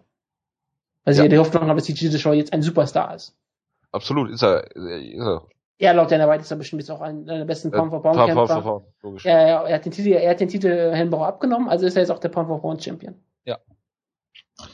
Genau, machen wir weiter mit äh, dem Opener, Lightweight, äh, James Krause gegen Jamie Warner. Ich habe auf Jamie Warner getippt und Jamie Warner hat äh, ja nicht so gut ausgesehen. Ich war total schockiert, als ich so ähm, ähm, vorher Previews gelesen habe, so von Bloody Elbe und solchen Seiten, dass James Cross der klare Favorit war. Ich meine, ähm, als ich das so gesehen habe, war James Cross ein solider Kämpfer, ich habe kein Problem mit ihm, aber ich hätte jetzt nicht gesagt, James Cross wird hier mit Jamie Warner den Boden aufwischen. Hat er ja auch nicht getan. Er konnte nicht mal einen einbe einbeinigen ähm, Jamie Warner klar besiegen. Das hat sogar Bigfoot Silver geschafft. Es ist unfassbar. Ähm, Jamie Warner war ähm, wirklich ein Krieger hier diesen Kampf, aber ein sehr dummer Krieger. Ich meine, er hat sich äh, mehrfach glaube ich, äh, das, das Tische gebrochen in diesem Kampf. Und das Schöne war ja auch, dass äh, äh, James Kraus sah, dass das, das Bein verletzt man immer wieder gegentrat ich meine, das muss er ja machen. Ich meine, das ist, wenn der Kampf läuft, muss man solche Sachen ja ausnutzen. Das ist ja nicht wirklich das Problem von James Krause. Aber ja, ähm, Ringrichter ähm, Jason Herzog was, ja, den, den wir ja alle hier eigentlich sonst hier schätzen. Jo, Jonas liebt Jason Herzog. Ja, ja klar. Ich mag ihn ja auch ganz gerne. Wir schätzen ihn ja alle. Aber er hat hier wirklich einen Kampf laufen lassen, wo man ganz klar sah, dass Jamie Warner äh, schwer verletzt ist. Und ja. man hätte wenigstens mal kurz den Kampf unterbrechen können, mal kurz einen Ringrichter, äh, Ringarzt holen können. Das ist ja wie, wie, eine, wie eine Cut-Verletzung eigentlich, kannst du ja mehr oder weniger sagen. Dass da ja, ja, ist ein bisschen. Nein, ein ich meine, dass man, dass dann halt mal kurz den Ringarzt sagt, okay, warum fällt dieser Typ häufiger zu Boden? Warum kann er kaum auf? Warum kann Ohne dass was gehen? passiert. Ja, Ja. Warum kann der hier kaum gerade stehen? Da kann doch mal ein Ringarzt mal gucken. Aber der Ringarzt ist ja später auch auf das Bein gestiegen von Jamie Warner. Ja, ist das als er auf dem Stuhl saß, ist er immer auf den Fuß. Das ist so ich, geil. es ist kein Problem, da hat eh kein Gefühl mehr diesen Fuß gehabt. Das ist so geil. Er hat aber ganz schön böse geguckt. ey. Ja, aber ich, ich dachte, wo das liegt, Jason Herzog hat wahrscheinlich vorher noch kurz Robbie Lawler gegen äh, Nelson Manoff geguckt und hat gedacht, du musst nicht in der Lage sein zu gehen, um äh, Kämpfe noch zu gewinnen. Dann hat Jamie Warner ja sogar noch einen Takedown geschafft. Was sehr hoch für James Krause spricht. Ja. Riesentalent, der Kerl. ja, ja, genau. Und ja, hat ihn sogar noch gerockt, Jamie Warner, im Stand dann kurz. Äh, ja, schade. Sagt ungefähr gar nichts aus der Kampf, aber so ist es halt. Auf jeden Fall ist das so ein Kampf, wo er, wo nachher wahrscheinlich nicht gecuttet wird, was schon mal gut ist. Wahrscheinlich nicht, ne. Wahrscheinlich muss er nicht gecuttet werden, weil er nie wieder kämpfen wird. Das kann auch sein, ja. Also, aber man hätte ja auch als Jamie Warners Ringecke vielleicht mal drüber nachdenken können, das Handtuch zu werfen. ich weiß nicht, ob Jamie Warner sich eine Ringecke überhaupt leisten kann. Ob die sich ein Handtuch leisten können. Ja, das ist, vielleicht hat er das, genau, das haben sie nicht gehabt. Das war das tragische Problem in der Sache. Schade, schade, schade. Ja, wirklich schade. Aber ja, es ist immer tragisch, wenn, äh, wenn äh, Jamie Warner verliert. Aber ja, es ist ein, es ist wirklich ein Sieg ohne Aussage für James Krause. Ähm, weil, wenn jemand wie Jamie Warner so lange überlebt, obwohl er kein Bein hat, dann ist es nicht wirklich schön für James Krause, aber das da kann, das man muss mich auch nicht lustig machen. James Krause hat trotzdem den Kampf gewonnen und das ist alles, was zählt. Absolut. Wie hat denn die Maincard unterhalten? Es war eine solide Mixed Martial Arts Show zwischen meistens Kämpfern, die mich nicht wirklich groß interessiert haben. Also, wie gesagt, der TJ Dillashaw Kampf gegen Hennenbauer war halt dadurch interessant, dass ich wusste, dass TJ Dillashaw den Kampf gewinnt. Ich meine, ich hätte ihn ja sonst nie geschaut. Ich meine, hätte ich gehört, dass Hennenbauer den Kampf gewonnen hat, dann hätte ich den Kampf nie geschaut, egal wie spannend er gewesen wäre, weil es halt einfach nur so, ja, Hennenbauer hat den Kampf gewonnen. Ja, und, und jetzt dadurch, dass TJ Dillashaw gewonnen hat, war es halt wirklich was ähm, Brillantes, etwas für die Ewigkeit, weil das ist ein Upset, an dem wird man sich noch Jahre erinnern. Vielleicht ist es der Beginn einer Riesenkarriere für TJ Dillashaw, vielleicht war das auch der Höhepunkt von TJ Dillashaws Karriere und er wird nie wieder das erreichen. Man weiß es ja nicht. Vielleicht kommt Hennenbauer davon zurück oder er kommt nicht davon zurück. Es ist halt sehr, sehr spannend. Während der Rest halt, Danny Comedy gegen Dan Nelson war ein absolutes Squash-Match und dadurch, nicht, dadurch nun wirklich nicht interessant. Robbie Lawler gegen Jack Ellenberger war halt vom Papier ein interessanter Kampf, aber Lawler hat halt, war halt einfach der viel bessere Kämpfer. Ich sagen, Rivera hat mich halt nicht genug interessiert, dass ich unbedingt gucken wollte. Und Kraus gegen Warner hätte vielleicht ein toller Kampf werden können. Dann hat sich aber Jamie Warner das, ähm, den Knöchel gebrochen. Genau, und die Bänder gerissen auch. Ja, einfach alles. Die Prelims haben wir nicht geguckt, haben es beide leider nicht äh, auf unterschiedlichen Wegen ver äh, geschafft, äh, diese zu schauen. Und du hast den Fight Pass. Ich habe Fight Pass, ja. Du konntest die Fight Prelims trotzdem nicht schauen, scheinbar. Ich konnte nur die Fight Pass Prelims und nicht die Fox Prelims. Ich habe die nicht gefunden und irgendwie ist das das leidige alte Thema mit den normalen Prelims. Das nur am Rande. Gut. Bist du noch da? Ja, bin ich. Hervorragend. Ja, Wutke, wir müssen reden über UFC in Deutschland nächstes Wochenende. Warte. Bin sofort wieder da. Ja, Ähm, ich musste bei mir mal kurz ähm, Jalousien runterziehen. das ist äh, gar kein Problem. Ja, ich bin sehr professionell in der Sache, das merkt man daran. ja, ja. UFC in Deutschland. Ähm, in der Show habe ich ja, ein- ich habe ja ein ähm, Bild geschickt in den ominosen Gruppenchat, dass die UFC das falsche Datum promotet hat. Hast du es gesehen? Nee, nee, ich habe dem Gruppenchat heute nicht gefolgt. Ich habe ein Bild geschickt, wo die UFC ähm, die Card vorgestellt hat, mitten in der Show, glaube nach dem ersten Kampf war das, wo sie davon gesprochen hat, dass die Show am 6. Juni stattfindet. Ja, vielleicht ist ja auch am Samstag gar nichts in Berlin. Ja, das habe ich. Na, das Lustige ist aber, als sie dir am Ende der Show die ganzen Übersicht machen über die nächsten Fight Nights, war es natürlich die richtige Datum. Tja, Deswegen habe ich gedacht, okay, das ist ziemlich lustig. Aber ja, der, der große Hype, den sie gezeigt haben, einmal kurz in der Sendung, das war das falsche Datum. Aber ja, niemand interessiert diese Show. Es sind zwei Shows an einem Tag. Und ich glaube, selbst in Deutschland interessiert kaum jemand diese Show. doch mich. Ja, ja, du bist ja auch da, du bist ja der Reporter vor Ort. Du darfst dann nur noch positive die UFC reden, weil sonst wirst du nie wieder irgendwie Das ist relevant richtig. sein. Du bist jetzt auch Teil des, des UFC würde mich auch jetzt nicht relevant- ja? Ich werde mich auch jetzt nicht relevant nennen. Ja, aber du musstest irgendjemand von der UFC bald heiraten, weil das ist ja alles Inzest. Also irgendeine UFC-Mitarbeiterin wird dann eine glückliche Frau werden. Ach, ich freue mich schon, wenn der Jonas diese Show schneidet und sich alles anhören muss, was wir hier erzählen. Oder vor allen Dingen du. Muss er nicht wo schneiden? Äh, der Jonas soll die Show schneiden. Achso, ich dachte, okay, dann macht das der Jonas. Mir noch recht. Weiß ich nicht, keine Ahnung. Weniger Arbeit für mich ist immer gut. Ja, also eine Maincard, die aus drei Middleweight und einem Featherweight-Kampf besteht, kann man ja eigentlich schon dran fühlen, was da los ist, ne? Ich finde es eigentlich schade, dass nicht drei Middleweight-Kampf und ein Heavyweight-Kampf sind. Dann wäre es die besten Divisions überhaupt. Ach, wir haben ja sogar noch einen Heavyweight-Kampf. Ja, als Opener. Ja, das ist hervorragend. Aber dafür keinen Light Heavyweight-Kampf. Das ist auch sehr schade. Ja. Aber ja, es ist, es ist eine relativ, es ist wirklich somit so die schwächste Karte in der UFC-Geschichte. Ja, echt, klar, wenn man so ganz frühe Cards wegnimmt, klar. Was ist denn mit Brasilien am gleichen Tag? Die finde ich eigentlich noch schwächer. Ja, die ist schwächer geworden, weil der Main Event wegfiel. Ja. Sie hat einen guten, die, hat, die Main Event von der Brasilien Card war ziemlich, ziemlich stark. Dann fiel er weg, jetzt ist es eine schlechtere Card. Okay. Das kannst du schon sagen. Das ist weil- nicht mal die schwächste Card an dem Tag, kann man sagen. Ja, das spricht nicht für den Tag. Oder für die UFC oder für was anderes. Also, Quantität ja. statt Qualität. Nichtsdestotrotz, Mark Munoz gegen Gegard Musashi ist ein durchaus interessanter Kampf. ist er das? Jetzt ehrlich? Stimmt schon. Okay, dann kannst du ihn ja hypen. Ich habe nicht vor, ihn zu hypen, ich habe nur vor, darüber zu reden. Ja, dann kannst du drüber reden. Dann kannst du den Anfang machen. Ich rede auch noch drüber, keine Sorge. Ja, Musashi ist dieser klassische ähm, K1-Level-Striker K1-Level. mit dem äh, Judo-Hintergrund, der nicht in der Lage ist, auch nur einen Takedown von äh, Michael Bisping zu stoppen wahrscheinlich. Also ein K1-Level Strike mit Julius Grund ist eigentlich der Middleweight Matt Brown. Eigentlich schon, ja. Absolut. Und äh, kämpft gegen Mark Munoz, der äh, seine Stärke vom Papier her zumindest theoretisch im Ringen haben müsste. Ich dachte, das Abreißen. Bitte? Ich dachte, das Abreißen ist seine große Stärke. Ja, genau. Er ist ja die äh, philippinische Abrissbirne. Und äh, Hoffentlich kommt da wieder Wrecking Ball raus, das wäre großartig. Das wäre hervorragend, ja. Ähm, ja, also ähm, sie haben beide den letzten Kampf gegen Machida gehabt, beide mit unterschiedlichem, äh, beziehungsweise mit gleichem Ausgang, aber unterschiedlichem Kampfverlauf. Musashi konnte sich gar nicht auf den Rhythmus einstellen, ist ja fünf Runden lang praktisch äh, hinter Machida hergelaufen. Äh, Munoz hat es einfach so gemacht, dass er sich äh, da gar keinen Bock mehr drauf hatte. In der ersten Runde ist direkt ausgenockt worden.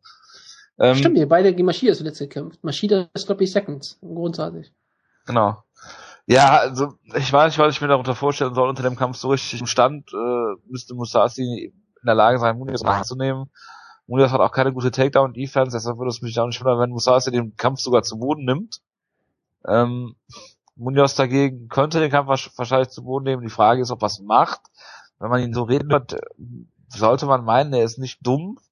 Ähm, Im Octagon zeigt er dann halt auch mal, dass er von Chris Lieben zu Boden genommen wird oder ja, die, ja, er geht eigentlich immer relativ spektakulär K.O. gegen Chris Whiteman, gegen Lyoto Machida, äh, gegen Matt Hamill. War das nicht so? Was nicht Ja. gegen Matt? Ähm, von daher, ich sage, Musashi gewinnt hier entweder die Decision oder per, per K.O. Ja, man muss, Entschuldigung. Ja. Nee, weiter. Nee, Mark Nunes hatte wirklich in den letzten Jahren nur gegen absolute Elite-Kämpfer verloren. Ich meine, wenn du die Matt Hamill-Niederlage wegnimmst, meine, das ist früh in seiner Karriere gewesen. Das ist ja auch Gott. Hat er vor vier Jahren gegen Okami verloren. Das ist nun wirklich keine Schande, gerade zur damaligen Zeit. Dann gegen Chris Whiteman jetzt, jetzt aktueller Middleweight Champion und gegen Lito Machida, der jetzt um den Middleweight Titel antreten wird und eben gerade Heavyweight Champion ist. Ich meine, das ist eine, da gegen diese Leute kannst du alle verlieren, alle anderen Leute hat er klar und deutlich besiegt. Ich meine, darunter waren auch so Leute wie Damien Meyer oder halt äh, Der Chris Lee. Stand, der ihn im Stand ziemlich angeklingelt hat, ne? Ja, es war, es war ein irrer Kampf, äh, gerade weil dann Mark Müller fast am Boden fast besser aussah. Ähm, ja, Mark Im Stand ist- schlechter. Genau, ich meine, das war dieser verrückte Kampf damals. Den haben wir, glaube ich, auch hier besprochen. Bei, war das? Nee, das war noch nicht bei Schlagkraft, oder? Hm, 2011 hatten wir noch keinen, hatten wir noch nicht geredet, ne? Nee. Nee. Ich, ich habe mich überlegt, ich habe mit über diesen Kampf mal intensiv mit jemandem geredet, da muss es halt mit Jonas oder so gewesen sein.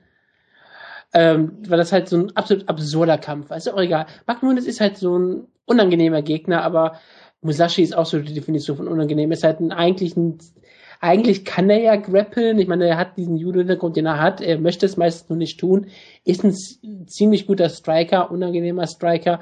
In der UFC hat er jetzt bisher noch nichts Beeindruckendes gezeigt. Gegen Neil Latifi ist er fast eingeschlafen gegen Luther Machida hat er keine Chance gehabt. Und jetzt muss er sich halt zeigen, wo, er, wo es in der UFC mit ihm hingeht. Ich meine, wenn er gegen Magnus nicht gewinnt, ist das keine Schande, aber dann ist es mit Title Shots wahrscheinlich auch erstmal ge gewesen. Und Magnus muss diesen Kampf gewinnen, um noch irgendwie eine Chance zu haben, nochmal nach oben zu kommen. Ich meine, ist 36 und er hat schon so viele Niederlagen gegen Top-Leute. Er braucht jetzt unbedingt diesen Sieg gegen einen, einen Contender wie Musashi und Musashi muss sich hier beweisen ich meine, es ist ein interessanter Kampf in, in der Hinsicht. Es ist halt der Kampf zwischen den Leuten, die in die Top 10 des Middleweights gehen wollen. Und Middleweight ist eine relativ schwache Division. Und ich weiß nicht, wer in den Kampf gewinnt. Ich, ich, ich werde niemals auf Mark Munoz tippen, weil er einfach zu schwer einzuschätzen ist. Und Gegner Musashi ist jemand, der Träume stoppen wird. Und ich glaube, das wird er hier auch wieder tun. Ich glaube, das wird ein relativ scheißen langweiliger Kampf. Mark Munoz wird ein paar Takedowns schaffen. Musashi wird aufstehen aber er wird ihn in der Mitte des ähm, Ottagons kontrollieren stehend, ihn immer wieder ins Gesicht schlagen, Jeb ein paar Kicks, Kicks in den Beinen zeigen. Und ja, ähm, es wird eine, so ein Kampf, so ein 49, 46 Sieg für Giga Musashi.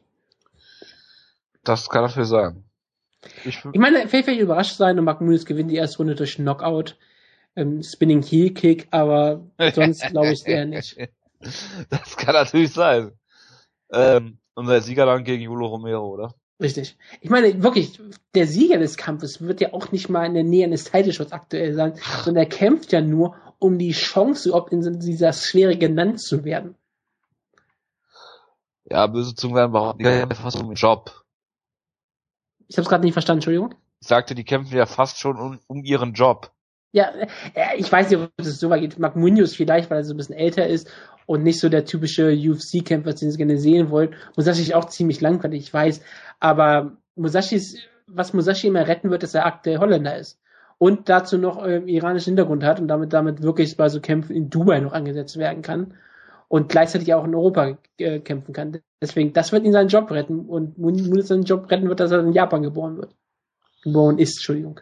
Ich dachte, äh, dass die UFC jetzt äh, auf die Philippinen will nächstes Jahr. Dann wird sein Job sogar komplett gesichert sein. Hervorragend. Äh, soll ich über den Co-Main-Event reden, nee, ne? Äh, Francis Camon. Was, wie wurde er genannt ähm, in, in den UFC-Trailer? Ähm, Keine Ahnung. Das war irgendwas völlig Absurdes. Ähm, gefährlich oder irgendwie zerstörerisch. Es war irgendwas total Brutales. Ich komme gerade nicht mehr drauf. Ich habe den Trailer jetzt auch zwei Wochen lang nicht mehr gesehen oder so. Ähm, Gott, wie, was war es? Es war irgendwas ganz Absurdes. Auf jeden Fall wurde er als, als K.O.-Schläger oder sowas angekündigt, was bei François Camot eher da, dazu kommt, dass man seinen Kämpfen einschläft. Und ähm, ja, gegen CB Dollaway, was ist das für ein Kampf? Das ist, das ist noch tiefer die Division. Dollaway hat einen schönen Sieg gefeiert in Brasilien, das war's. Sonst ist er einfach kein besonders guter Kämpfer, kein besonders relevanter Kämpfer und François Common hat zwar eine riesengroße Siegesserie, die wir hier auch total gehypt haben, wo, glaube ich, ja. viele Leute, glaube die meisten Kämpfe sogar verloren hat oder so in dieser Siegesserie. Also, ja, gegen ähm, Jacare hat er dann keine große Chance gehabt. Sein letzter Kampf war eben auch auf einer Musashi-Card, ganz lustig, wie ich fand. Nämlich der Bashida Musashi-Card in Brasilien da hat er verloren, deswegen tippe ich hier auf Siebe Dunaway. Ich werde hier keinen, äh, ich hoffe, dass der Kampf nicht. Er geht, drei, er geht drei Runden und es wird ein langweiliger Kampf, der am Käfig geführt wird. Quart kämpft gegen Sean Strickland. Über Sean Strickland kann ich absolut gar nichts sagen und über Luke Barnett weiß ich, dass er ein relativ guter Middleweight ist, der in der Lage ist, Flying zu zeigen, obwohl er gegen jeden Middleweight Reichweitenvorteil agiert, dadurch natürlich leicht sein könnte, um ihn auszunocken. Ob Sean Strickland das schafft, weiß ich nicht. Ich denke, dass man ihn hier so gebucht hat, dass er gewinnt in äh, Deutschland. Was? Das Bild von Sean Strickland bei ähm, Sherlock ist ein Traum. Also das ist, da muss ja, man. Schick mal. Das, das, Sean Strickland sieht da richtig klasse drauf aus solche hatte ich auch mal. Das ist eigentlich relativ schrecklich. Ähm, ja, Burnett, ich halte relativ viel, relativ viel von ihr. Hat ja auch wirklich zwei wunderschöne oh Siegessätze gefeiert. Ja, ja, ist großartig, ne? ja. Also ja, wirklich, ähm, ich fand ihn in der Staffstaffel damals sehr gut und hat seitdem auch wirklich bewiesen, dass er ein solider Kämpfer ist. Er ist halt ziemlich groß, ähm, hat einen guten Jab, ein bisschen Power. Submissions, er hat noch nie gegen jemanden Besonderen gekämpft und jetzt kämpft er gegen ähm, Sean Strickland, der zwar eine Siegesserie hat ab, und damit auch mal gegen Barbara McDaniel gewonnen hat, gegen, wo er ja per Rear Naked Choke gewonnen hat, was sich ja damals sehr gefreut hat, da bin ich noch sehr dran, weil du heißt ja ähm, Barbara McDaniel total. Ja, Und das ist doch kein Kunststück, aber der ist mittlerweile auch nicht mehr in der UFC. Genau, und es sind beide es sind unbesiegt. Someone's O has to go. Und Ja, ich vermute, das ist die von, ähm, von Sean Strickland. Ich glaube, Luke Bennett gewinnt den Kampf per Knockout. Ich sag No Contest, damit beide noch die Null da stehen haben. Aber, äh, nee, eine Null geht ja trotzdem, aber die halt, die. Ja, man hat ja eigentlich, ge- aber man hat ja keine Null da, wenn man keinen No Contest hat, oder? Sie ist trotzdem da, die wird doch nicht gezeigt. Nur weil es nicht gezeigt wird, ist sie trotzdem da. Ja, ja. Wenn, wenn im Wald ein Baum umfällt und keiner hört es, ist, ist er trotzdem umgefallen, ja oder nein? Weiß ich nicht. Dazu Siehste? möchte ich das äh, Höhlengleichnis von Plato hier kurz in Erinnerung besprechen. Was ist denn, was ist es denn? Nein, mach ich. Das äh, spielt auch das an. Dann Äh. kannst du es doch mal in die Sendung einbringen. Wir sind, ohne Jonas sind wir halt ein bisschen intellektueller hier. Wir reden eh schon viel zu lange. Ich dachte, das ist die Aufgabe eines Podcasts. Zu lange reden. Ja, Überhaupt da kriegen wir wieder von, kriegen wir wieder von Strigger einen auf den Sack. Entschuldigung. Tom Jonas ist Nini- schuld. Ich muss ja Jonas Tom, gucken. ja, Jonas ist schuld. Tom Mackie kämpft gegen einen äh, schwedischen Eishockey-Torwart, das. Ja, oder, als- oder Center. Ich habe ich hab wirklich gedacht, dass es irgendwie wieder irgendwie Twitter-Krieg gab. Irgendwie Tom Nemeke der hat halt Niklas Backström, Backström rausgefordert, was ich sehr lustig gefunden hätte, falls er ihn rausgefordert hätte. Und, und als er der Kampf angesetzt wurde, habe ich gedacht, hä, was? Und dann habe ich erst gelesen, ah, Niklas Backström ist auch ein Kämpfer, der auch trotzdem ein Schwede ist. Glaube ich. Oder? Ist er ein Schwede? Keine Ahnung. Ich glaube schon. Es würde mich wundern, wenn er kein Schwede ist. Ich gucke gleich extra nach. Also Niklas Backström komment, ähm, ähm, befragst es ja nicht, aber du fragst Tom Nimemeki und du kannst ihn ja direkt fragen, ob er Niklas Backström überhaupt jemals von gehört hat. Du weißt, dass mein Tom Mackie Interview gestrichen wurde? Ach, dann Tom Nimemeki wurde gestrichen. Ja, ist genau richtig. Ich dachte, du kannst gerade so besonders gut mitfinden. Ja, immer. Ein, Das ist, das ist, das ist relativ tragisch. Also das, mein das, äh, das, favorisiertes Skan- skandinavisches Land. Äh, ich, ich, ich, weine mit dir an diesem Tag. Ähm, ich vermute aber, dass Tom Nimemeki diesen Kampf gewinnen wird, einfach weil ich ihn kenne, im Gegensatz zu Niklas Backström. Ich vermute einfach mal, dass er hier einen relativ klaren Sieg feiern wird. Erste Runde Submission. Der letzte Sieg vor äh, äh, Niklas Back ist unbesiegt, hat Siege wie über Max Koga und Thomas Hütten, aber sonst halt nichts Besonderes. Tom Newton aus der äh, NFL. Ein Thomas Hütten. Achso, okay. Ähm, ja, also ich kann, kann auch was zu Dominik sagen. Äh, auf den Jonas große Stücke hält, genau wie auf Niklas Beckström. Weil der bei Bloody Album Future Champions Liste mal gewählt wurde, hält Jonas jetzt auch große Stücke in. Ähm, ich denke auch, dass Nini Mackie hier ähm, allein schon, weil er ja, Honey Jaya outgrappelt hat, den äh, Vorteil da haben sollte. Ähm, alles andere würde mich wundern. Und ich denke auch, dass Nini Mackie hier den Kampf gewinnt. Ich fand, Ja. äh, hätte Max Koga gegen Backstrom gewonnen, hätte dann ein weiterer Deutscher auf dieser Karte gekämpft. Ja, wäre interessant. Ja. Schade für ihn. Apropos Schade für Deutsch. Max. Aber Ja. Deutschland, endlich Deutschland hier. Ja. Ja, Deutschland äh, Undercard. Die Ausländer, der muss die Fightkampfkämpfe weg. Fightkampf, ja. Ähm. Stimmt. Oh. Nick Hein kämpft gegen Drew Dover und da kann ich bisher nur noch was Drew Dover sagen, der sein UFC-Debüt bestritten hat gegen, ich weiß nicht mehr wen, auf jeden Fall war es im Welterweight und mehr oder weniger deklassiert wurde und äh, Wutke, Drew Dover ist dein Lieblingskämpfer. Ja. Ich werde morgen 20 Minuten die Ehre haben, Drew Dover zu reden. Ja, ich bin ähm, darauf auch sehr gespannt, weil er hat ja damals gegen Sean Spencer gekämpft und verloren. Überraschenderweise. Er hat auch mal gegen Will Brooks gekämpft. Und? Ja, natürlich verloren, was erwartest du jetzt eigentlich? also, da muss ich. Also ich meine, das ist doch zu erwarten gewesen. Ähm, ja, ähm, Drew Dober hat einen Job in der UFC und ähm, Ben ihn nicht. Das war ja mein Argument in der Sache gewesen. Das ist natürlich ein unfaires Argument auch gegenüber Jodoba. Ich meine, es ist schön, dass Doppel-D diesen, diesen Job jetzt hat und ich meine, er sollte ihn auch gerne haben. Ich meine, er muss seine Familie irgendwie ernähren und sich selber auch. Das ist schön. Ich freue mich für Jodoba. Er ist in Deutschland, Berlin. Er hat, glaube ich, auch die Lego-Challenge gemacht. Er ist ein toller Kämpfer und er kämpft gegen Polizisten Nick Hein, der vom Spiegel total gehypt wurde. Und das freut mich auch für Nick Hein. Ähm, ich kann halt auch, ich, ich habe Nick Hein noch nie kämpfen sehen, glaube ich ich, hab, ich weiß nicht, wo ich immer irgendwie Bildmaterial von Nick Hein ähm, gesehen habe. Also auch mal irgendein Video oder so. Das ich überrascht mich gerade. Offizielle Nick Hein Biografie, äh, Bio, äh, Dingsler Bio. Fact Sheet schicken, wenn du willst. also ich, ich, ich kenne Wurde Nick mir von der UFC zugespielt. Ha! Ich habe Nick Hein doch schon kämpfen sehen, sogar live.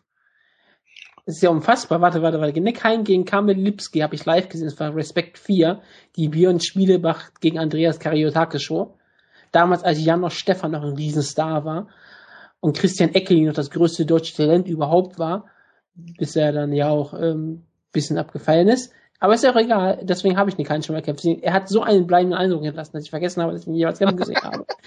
Und ich glaube, dass solchen bleibenden Eindruck hat Judoba bisher in der UFC auch hinterlassen. Deswegen glaube ich, dass Nick Hein hier per Polizeigriff in der zweiten Runde gewinnen wird.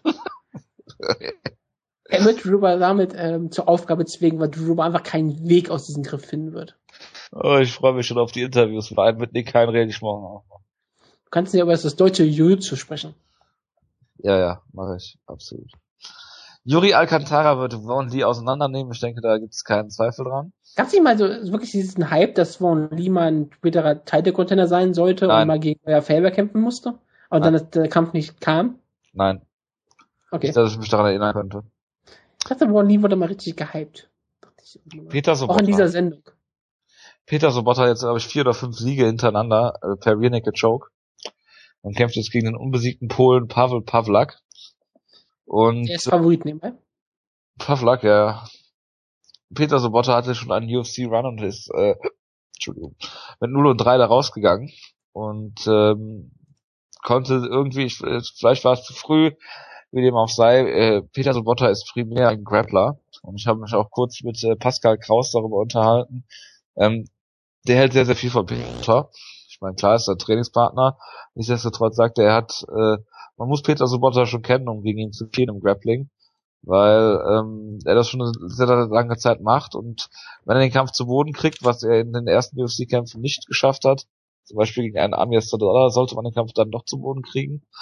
Ähm, wenn er das mit Pavlak schafft, ich kann die, die nicht einschätzen, aber ähm, denke, dass Peter Sobotta da die größten Chancen hat generell. Ähm, hat wohl auch Taekwondo, einen Taekwondo-Hintergrund, Peter Sobotta, aber ähm, wie gesagt, seine Stärken primär im Grappling und wenn es auf die Matte geht, könnte es ein interessanter Kampf werden. Ich weiß es nicht, ich weiß es nicht. Also laut UFC werden natürlich beide Polen sein, das ist natürlich ganz wichtig. Ach ja, stimmt. Vielleicht, ich weiß, ich weiß gar nicht, ob Peter Sobotta ähm, in Polen geboren wurde. Aber wurde nicht mal das Polnisch, wurde nicht immer Polen angezeigt bei Ihnen? Ich habe keine Ahnung. Als Flagge? Ich, oder verwechsel ich gerade wieder mit jemandem? Das ist bei Deutschland, deutschen Kämpfern immer schwierig, aus welchen Ländern sie offiziell dann wirklich kommen. Also ich meine, er ist Deutscher, das ist jetzt gar kein Zweifel. Aber ich wurde ja nicht immer so als aus Polen, ähm, polnische Flagge gezeigt. Ist ja auch egal. Peter Sobotta wurde ja auch total gehypt damals, als er verpflichtet wurde, weil er irgendwie Priestersohn ist oder irgendwie sowas. Das ist auch der perfekte Kämpfer, den man sich so wünschen kann in der UFC. Du hast einen Polizisten, du hast einen Priestersohn. Es ist das perfekte äh, Gegenargument zu Matt Brown. Und ich glaube, Peter Sobotta muss jetzt hier beweisen, dass er in der UFC gehört. Als er den ersten, ersten Kampf hatte, wurde er ja mal wirklich von Amir Sodolla komplett auseinandergenommen. Und naja, das war wirklich ähm, relativ tragisch. Ich, ich hoffe wirklich, dass Peter Sobotta das zeigt. Ich, ich weiß Was macht eigentlich Amir Sodolla? Ist ja nicht, der war noch mal lange Zeit äh, bei UFC angestellt und er, jetzt ist er weg. Ich guck mal eben nach, erzähl mal weiter. Ja, Spike TV hatten, hatten ja immer gewollt, dass er irgendwie einen Job bekommt bei der UFC, damit er da immer kommentiert, weil sie fanden ja immer ihn total unterhaltsam, aber ich glaube, UFC hätte keinen Bock auf ihn gehabt, weil er kämpft auf jeden Fall nicht mehr. Ja, Peter Sobotta, ich hoffe, dass er sich gemacht hat in letzter Zeit. Ich habe mir nicht, ich habe ihn so noch nicht gesehen. Er hat es fünf, wie gesagt, fünf Siege in Folge, fünfmal Renaked Choke. Ähm, vielleicht geht's damit weiter. Ich hoffe einfach, dass es weitermacht. Deutschland braucht zwei Siege. Aber sein letzter Kampf war natürlich vor fast zwei Jahren jetzt, also anderthalb Jahren her. Ähm, egal, Peter Sobotta gewinnt den Kampf per Naked Choke in Runde 1. Denn Hardy hat gegen Peter Sod äh, Ja, Amis Nein, Amir Dollar hat gegen den Hardy gekämpft und verloren. Ja, genau. Echt, der kann ich mich gar nicht mehr erinnern. Ah, ist auch egal. Ähm, das war zumindest der letzte Kampf. Hm, er hat seine Karriere ja. beendet, das wusste ich. Andy Ogle, mit dem ich morgen früh um 9 Uhr die, das Vergnügen haben werde. Die Handaxt. Ja, genau. Kämpft gegen äh, Jonas absoluten Lieblingskämpfer Maximo Blanco. Der maximale Weiße. Ja. Das ist so das Guilty Pleasure von Jonas, dass er dann auch mal sagen muss, oh, ein weißer Mann, maximal weiß, das, das kann ja Jonas überhaupt nicht ab. Und deswegen feiert er Maximo Blanco ja unironisch ab. Ja. Gerade weil er braun ist. Ja, genau deswegen. Ich habe keine Ahnung, keinen blassen Schimmer, wie dieser Kampf laufen wird. Ich habe keine Ahnung, warum Andy O noch in der UFC ist, aber naja. Warum ist Maximo Blanco denn noch in der UFC? Weil er unterhaltsame Fouls macht. ja, das ist, das äh, ist in der Tat ein Argument. Ich kann mich noch erinnern, das erste Mal, als ich Maximo Blanco damals gesehen habe bei Strikeforce gegen Pat Ely, ähm, den Kampf dominiert, dann ein unglaublich illegales Knie, glaube ich, war es damals gezeigt hat und dann den Kampf bei Renaked Choke verloren, genau. weil er gefadet hat. Und dann seinen ersten Kampf in der UFC. genau. Markus, da, da, da erinnern wir uns alle noch sehr lebhaft dran. Und Jonas war da bei Respekt an dem Abend. Das war nach der FIMO damals. Und du musstest diesen Kampf dann sehen. Ja, ja. Das, das, war, das war schon tragisch, ja. Also Maximo Blanco ist halt so ein spezieller Kämpfer, sagen wir es mal ganz ehrlich er hat wirklich jedes Talent, ja, ja. du brauchst, so ein guter MMA-Kämpfer zu sein. Er hat es irgendwie noch nie so ganz hingekriegt, das durchzubringen, außer gegen richtig schlechte Kämpfer. Der das Thomas, Gute daran ist, Thomas Bräuch des MMA. ist Thomas, der ist australischer Fußballer des Jahres zweimal jetzt gewesen, vielleicht sogar dreimal jetzt, wäre schon. Ja, wenn er vielleicht in Australien MMA machen würde. Ja, also wie gesagt, er hat bisher es nie geschafft, äh, sein Potenzial aufzurufen, außer gegen total schlechte Kämpfer. Und zum Glück ist Andy Oge auf UFC-Niveau ein total schlechter Kämpfer. Ich meine, das nicht gegen Andy Oge, dass er wirklich ein total schlechter Kämpfer ist. Das würde er in der UFC nicht kämpfen. Aber für einen UFC-Kämpfer ist er wirklich das unterste Niveau. Und eigentlich ist das ein Kampf, wo Maximo Blanco seine Stärken ausspielen kann und wahrscheinlich Andy Oge ausnocken wird. Ja. Also ja, ich tippe offiziell hier auf Maximo Blanco. Also ob man das glaubt oder nicht. Okay, ich, dann tippe ich auf Andy Auge. Ja. Wo wir natürlich wirklich reden müssen, ist Viktor Peska gegen Ruslan Magomedov. Ja, bitte. Also das ist ein großartiger Kampf, weil weißt du, gegen Ruslan Magomedov seinen letzten Kampf hatte? Nee. In Moskau. Tim nee. Sylvia. Ah, und? Er hat gewonnen. Geil. Per Decision. Scheiße. Weißt du, wer er davor noch besiegte? Mick, Mike Hayes, den du vielleicht auch nochmal kennst. Mike Hayes, ja, ja, ja. kenne ich. Gerade Marcus damals besiegt bei Cage Warriors auch noch. Genau, der auch mal gegen Jeff, genau, gegen Jeff Monson gewonnen hat. Und den hat er auch besiegt per Decision. Und er hat auch schon mal gegen Rico Rodriguez gekämpft. Hat auch gewonnen. per Decision. was für eine illustre, was für eine illustre Siegesserie er da hat. Ja, er ist jetzt seit ähm, sechs Kämpfen unbesiegt. Er hat dabei nur einen Finish, das war ein Re äh, eine Submission, eine Guillotine in der dritten Runde gegen Igor Sadanowski. Er, hat, er, hat, er hat zwei ehemalige UFC-Champions besiegt. Ja. Und Rico Rios war mal eines der größten Talente in Mixed Martial Arts überhaupt. Aber er hat Geneda gegen Konstantin Glukov. Und wer gegen Konstantin Glukov verliert, ich meine, dann muss man auch mal wirklich wissen, er ist ein, okay, Konstantin Glukov ist ein legit Kickboxer, K1-Level Striker, aber naja, ich meine, Viktor Peska, ich meine, dieser Name alleine schon sagt dir alles aus. Ich meine, er ist ein, er ist ein Tschetschener eigentlich, aber er kämpft für ähm, Tschechien. Okay. Was? Tschetschene und kämpft für Tschechien wird ja immer besser. Also ich habe mich auch verlesen, das ist das Problem. Tschechnia, Entschuldigung, das ist ja das, das Land, wo er wirklich herkommt. Nicht Tschetschenien, das tut mir relativ leid. ähm, kann, kann doch mal passieren. Er hat, wenn ich hier gerade Wikipedia lese, hat er sogar einen, einen Signature Move. The Side Mounted Crucifix Position, was er nennt Baba Pov Krovschnim, The Crone Under the Root. Nennt er das? Heißt, heißt er das einfach? Und ich glaube, damit wird er gewinnen. Er wird ähm, Ruslan Magomedov zu Boden nehmen und, und dann, wird dann aufgeben oder was? Nein, er wird ihn in die Kruzifix-Position nehmen und ihn dann per Elbows ausnocken, wie er es schon ähm, zweimal getan hat in der Geschichte seiner MA-Karriere. Herrlich. Großartig. Ja, da freue ich mich drauf. Ist der Opener, ne? Das ist der Opener und eigentlich ist das der Symbolkampf für diesen Abend. Ja. Oh Gott. Ach, ich befürchte ja, dass wenn ich live twitter, ähm, mein Handy auf der Mac-Card irgendwann ausgehen wird, aber egal. Da musst du ein zweites Handy mitnehmen, wie es das alle professionellen Reporter tun. ja. Ich habe nicht, mal einen Tisch, ich hab nicht mal einen Tisch bekommen. Hat nicht deine Freundin auch noch ein Handy? Ja. Kannst du das nicht mal haben?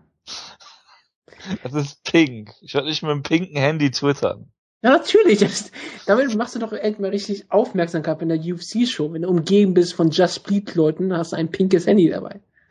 Fun Fact, meine Freundin äh, kommt aus der gleichen Stadt wie Andy Ogle. Newcastle upon Tyne. Ich dachte, sie kommt aus Stoke-on-Trent. Stoke-on-Trent, nein, kommt sie nicht. Da kommt Robbie Williams her.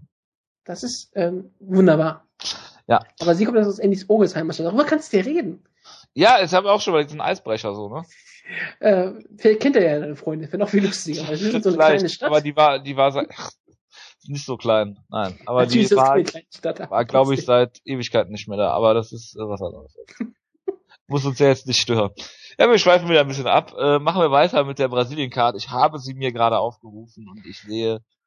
Ich meine, wir haben Victor Pesca in der Undercard und die haben Paulo Thiago. Das ist doch unfair. Für die Brasilianer. Also wir haben Victor Pesca. Aber hier. Pesca? Jonas Lieblingskämpfer auf dieser Card ist ähm, Pedro Steven Munoz. Also. Nein, Pedro Munoz, den er ja unglaublich gehypt hat. Erzähl, äh, ist Pedro Munoz. Das ist so ein äh, Submission. Hat er unten, Bantamweight-Kämpfer. Der ja. hat noch nicht mal Wikipedia gehabt. ja, genau, genau, richtig. Er kämpft gegen Matt Hobor. Und äh, der ist äh, der absolute Opener an dieser Card äh, bei Fight Pass, aber das nur so nebenbei. Warte, Mark Ediva hat doch einen UFC-Vertrag. Wer? Mark? Mark Ediva. Der hat doch vor kurzem äh, bei dieser ähm, der ersten Fight Pass Show gekämpft. Genau, hat sogar gewonnen, deswegen hat er noch einen Kampf, okay. Kim gegen Hathaway, weil es gab so diese Kampf, diese Card in, wo war das überhaupt nochmal die Show? Singapur. In Singapur. Deswegen hab, war ich heute überrascht, dass der noch einen Vertrag hat. Ich dachte, der kämpft dann auch nur in Singapur. Jedenfalls, Stephen Miocic wird Fabio Maldonado besiegen, egal wie er das möchte. Äh, Damien Meyer wird Alex. Also du bist nicht überzeugt davon, dass äh? das Boxen von Fabio Maldonado diesen, Nein. diesen Kampf gewinnen kann. Nein. Stephen Miocic ist Golden Gloves Boxing Champion. Warum ist Fabio Maldonado überhaupt ein Schwergewicht? Weil äh, JDS ausgefallen ist. Ich weiß, aber warum haben sie keinen Egal, gut, okay. Die wollten Brasilianer. Die wollten Brasilianer. war Ronimo dos Santos zu nehmen, dann hätten sie nicht mal die Plakate ändern müssen. Aber gut, äh, Damien Meyer kämpft gegen Alexander Jakovlev. Äh, Honey James wird äh, Robbie Peralta wahrscheinlich äh, per Knockout besiegen. Äh, Paulo Thiago kämpft gegen äh, Gazan Malatov. Und war's. Ja, das ist nicht gerade so eine exzellente Kampf, sagen wir es mal so. Lustiger Fakt, Rodrigo Dem kämpft ja gegen Rashid Magomedov, ne? Ja. Rashid Magomedov hat schon Alexander Yakolev besiegt. ist trotzdem in der Undercard und Yakolev ist. Das ist geil. Ja, und das sogar im vorletzten Kampf, also ist noch nicht mal so lang her. Das ist, das ist stimmt, hier, M1. Ende ja. 2012. Geil. Titel verteidigt. Er hat sogar gegen Frodo Kaspulaev gekämpft. Einmal gewonnen, einmal verloren. Äh, und äh, Jakolev hat gegen Karl Amasu mal verloren, 2007. Ich, ich bin überrascht, dass die russische Kämpfer hier in der UFC haben. Ich dachte, die müssen alle per Vertrag nach äh, Bellator gehen. Ich weiß es auch nicht. Tja. Ja, alles, was man mit dieser Karte wissen muss, ist eigentlich der Satz, dass sie von zwei Heavyweight-Kämpfen geheadlined wird. Und Stimmt. Vitor Miranda, Vitor Miranda ist im Main Event. Das ist, also, Main Event. Das ist, glaube ich, äh, ist das tough? Ja, tough. Ja, und äh, Vitor Miranda hat schon zwei Kämpfe gegen Fabio Maldonado gehabt, beide Kämpfe verloren. Und Vitor Miranda hat die Deutschen Karl Glischinski und Asmir Buric K1 besiegt. Wie gesagt, die typischen deutschen Mixed Martial Arts äh, Kämpfer oder Kickboxer, wo du auch überlegen musst, welche Flagge würde in der UFC da gezeigt werden. Das weiß ich nicht. Ja, das ist halt dieses amerikanisch-territoriale, worauf dann halt Wert gelegt wird. Er, er, er, warte, er ging Asherio Silva einen Kickboxkampf gehabt und verloren. Womit wir, den, womit wir den Kreis zu äh, Tim Sylvia geschlossen haben. Ja, genau. Ach, herrlich. Es wird einfach niemand verstehen, was wir gerade erzählen, aber gut. Ich kann das auch nur erzählen, weil ich Wikipedia habe, weil ich kenne nicht den Kampfrekord von Vitor Miranda aus dem Kopf. Nicht? Nee, nicht, nicht wirklich. Er ist ein K1-Level Striker, sehe ich hier gerade. Wie gesagt. Weil er hat den K 2007 war er K1 Fighting Network Turkey Champion. Glückwunsch. Richtig. Gibt so ein Slow Clap. Was eine Card. Also wirklich, ich bin doch schockiert, dass die Card noch schlechter ist als die Deutschland-Card. Ähm, ja, ich hoffe, die Leute, die äh, Und auf dieser Card sollte mal Wanderlei Silva gegen Jay Sun stattfinden. Die Leute, die mir die Pre äh, Presse-Credentials für die UFC gegeben haben, äh, hören diese Ausgabe nicht. Ich hoffe, sie hören sie und dann kriege ich mal nichts mit die Pressure Credentials. ich glaube auch. Ich glaube auch. Dann verlangen die, dass ich, dass ich Interviews führe. oh ja, oh ja. Ach Gott, ah, herrlich. Dann- Jonas fragt, Jonas ich fragt, es deutsche läuft. Area Havani. Ah, herrlich, ja. Jonas fragt schon, wie es läuft. Also es läuft, das kann man schon sagen. Ja. Gut. Als kleinen Leckerbissen.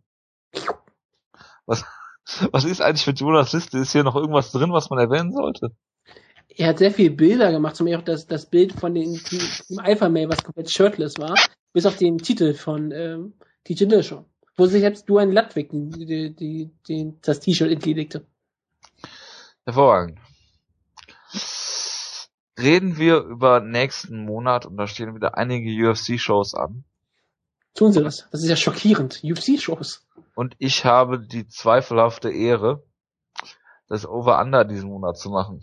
Oh Gott, ich muss immer die Karte mal so ein bisschen finden hier. Und ich habe wirklich sehr, sehr kranke Over-Unders diesmal hier rausgesucht. Im Gegensatz zu den anderen Over-Unders, die immer sehr, sehr bedacht sind. ja, ja, absolut. Ja, Jonas sind ja wirklich bedacht, wenn er dann wieder aus seinem komischen Buch da zitiert, aber das ist nur nebenbei. Lieber Wutke, Das ist wird, mein Kampf, woraus er zitiert. bitte? Das ist mein Kampf, woraus er zitiert. Ja, so ungefähr. Es ist, ähm, wie heißt das hier von Fightnomics, das Buch? Ja, ja, dieses schreckliche Buch, was er mal versucht hat zu erklären, was nicht wirklich funktioniert hat, obwohl ich ihm sehr viele Einladungen gegeben habe. Stimmt, stimmt. Wo Und ich ihn ganz klar sage, ich habe ganz klar bewiesen, dass ich ein sehr guter Interviewer bin. Ja, wenn das die UFC mitbekommt. Ja, klar. So, gut, Kontenance. Wir haben auf den nächsten äh, beiden Cards, äh, also auf den ersten beiden, einmal äh, auf der Fight Night Ben Henderson gegen Rustam Habilov und auf der Fight Card äh, DJ gegen Ali Bagautinov. Jeder Kampf auf dieser Fight ist hundertmal interessanter als die beiden äh, bei den anderen beiden Cards nächste Woche. Ja, da Jeder davon. ist Vielleicht Eve Edwards gegen Peter Hallman. Okay, das ist das einzige nicht. Aber alle anderen Kämpfe auf dieser äh, Main Card sind um einiges interessanter. ja, wie dem auch sei. Ähm, Entschuldigung. es geht um äh, Habilov und Bagautinov. Wie oft wird von Entrance bis Ende des Kampfes Dagestan erwähnt? Over Under 4,5. Einfach nur die Erwähnung von Dagestan.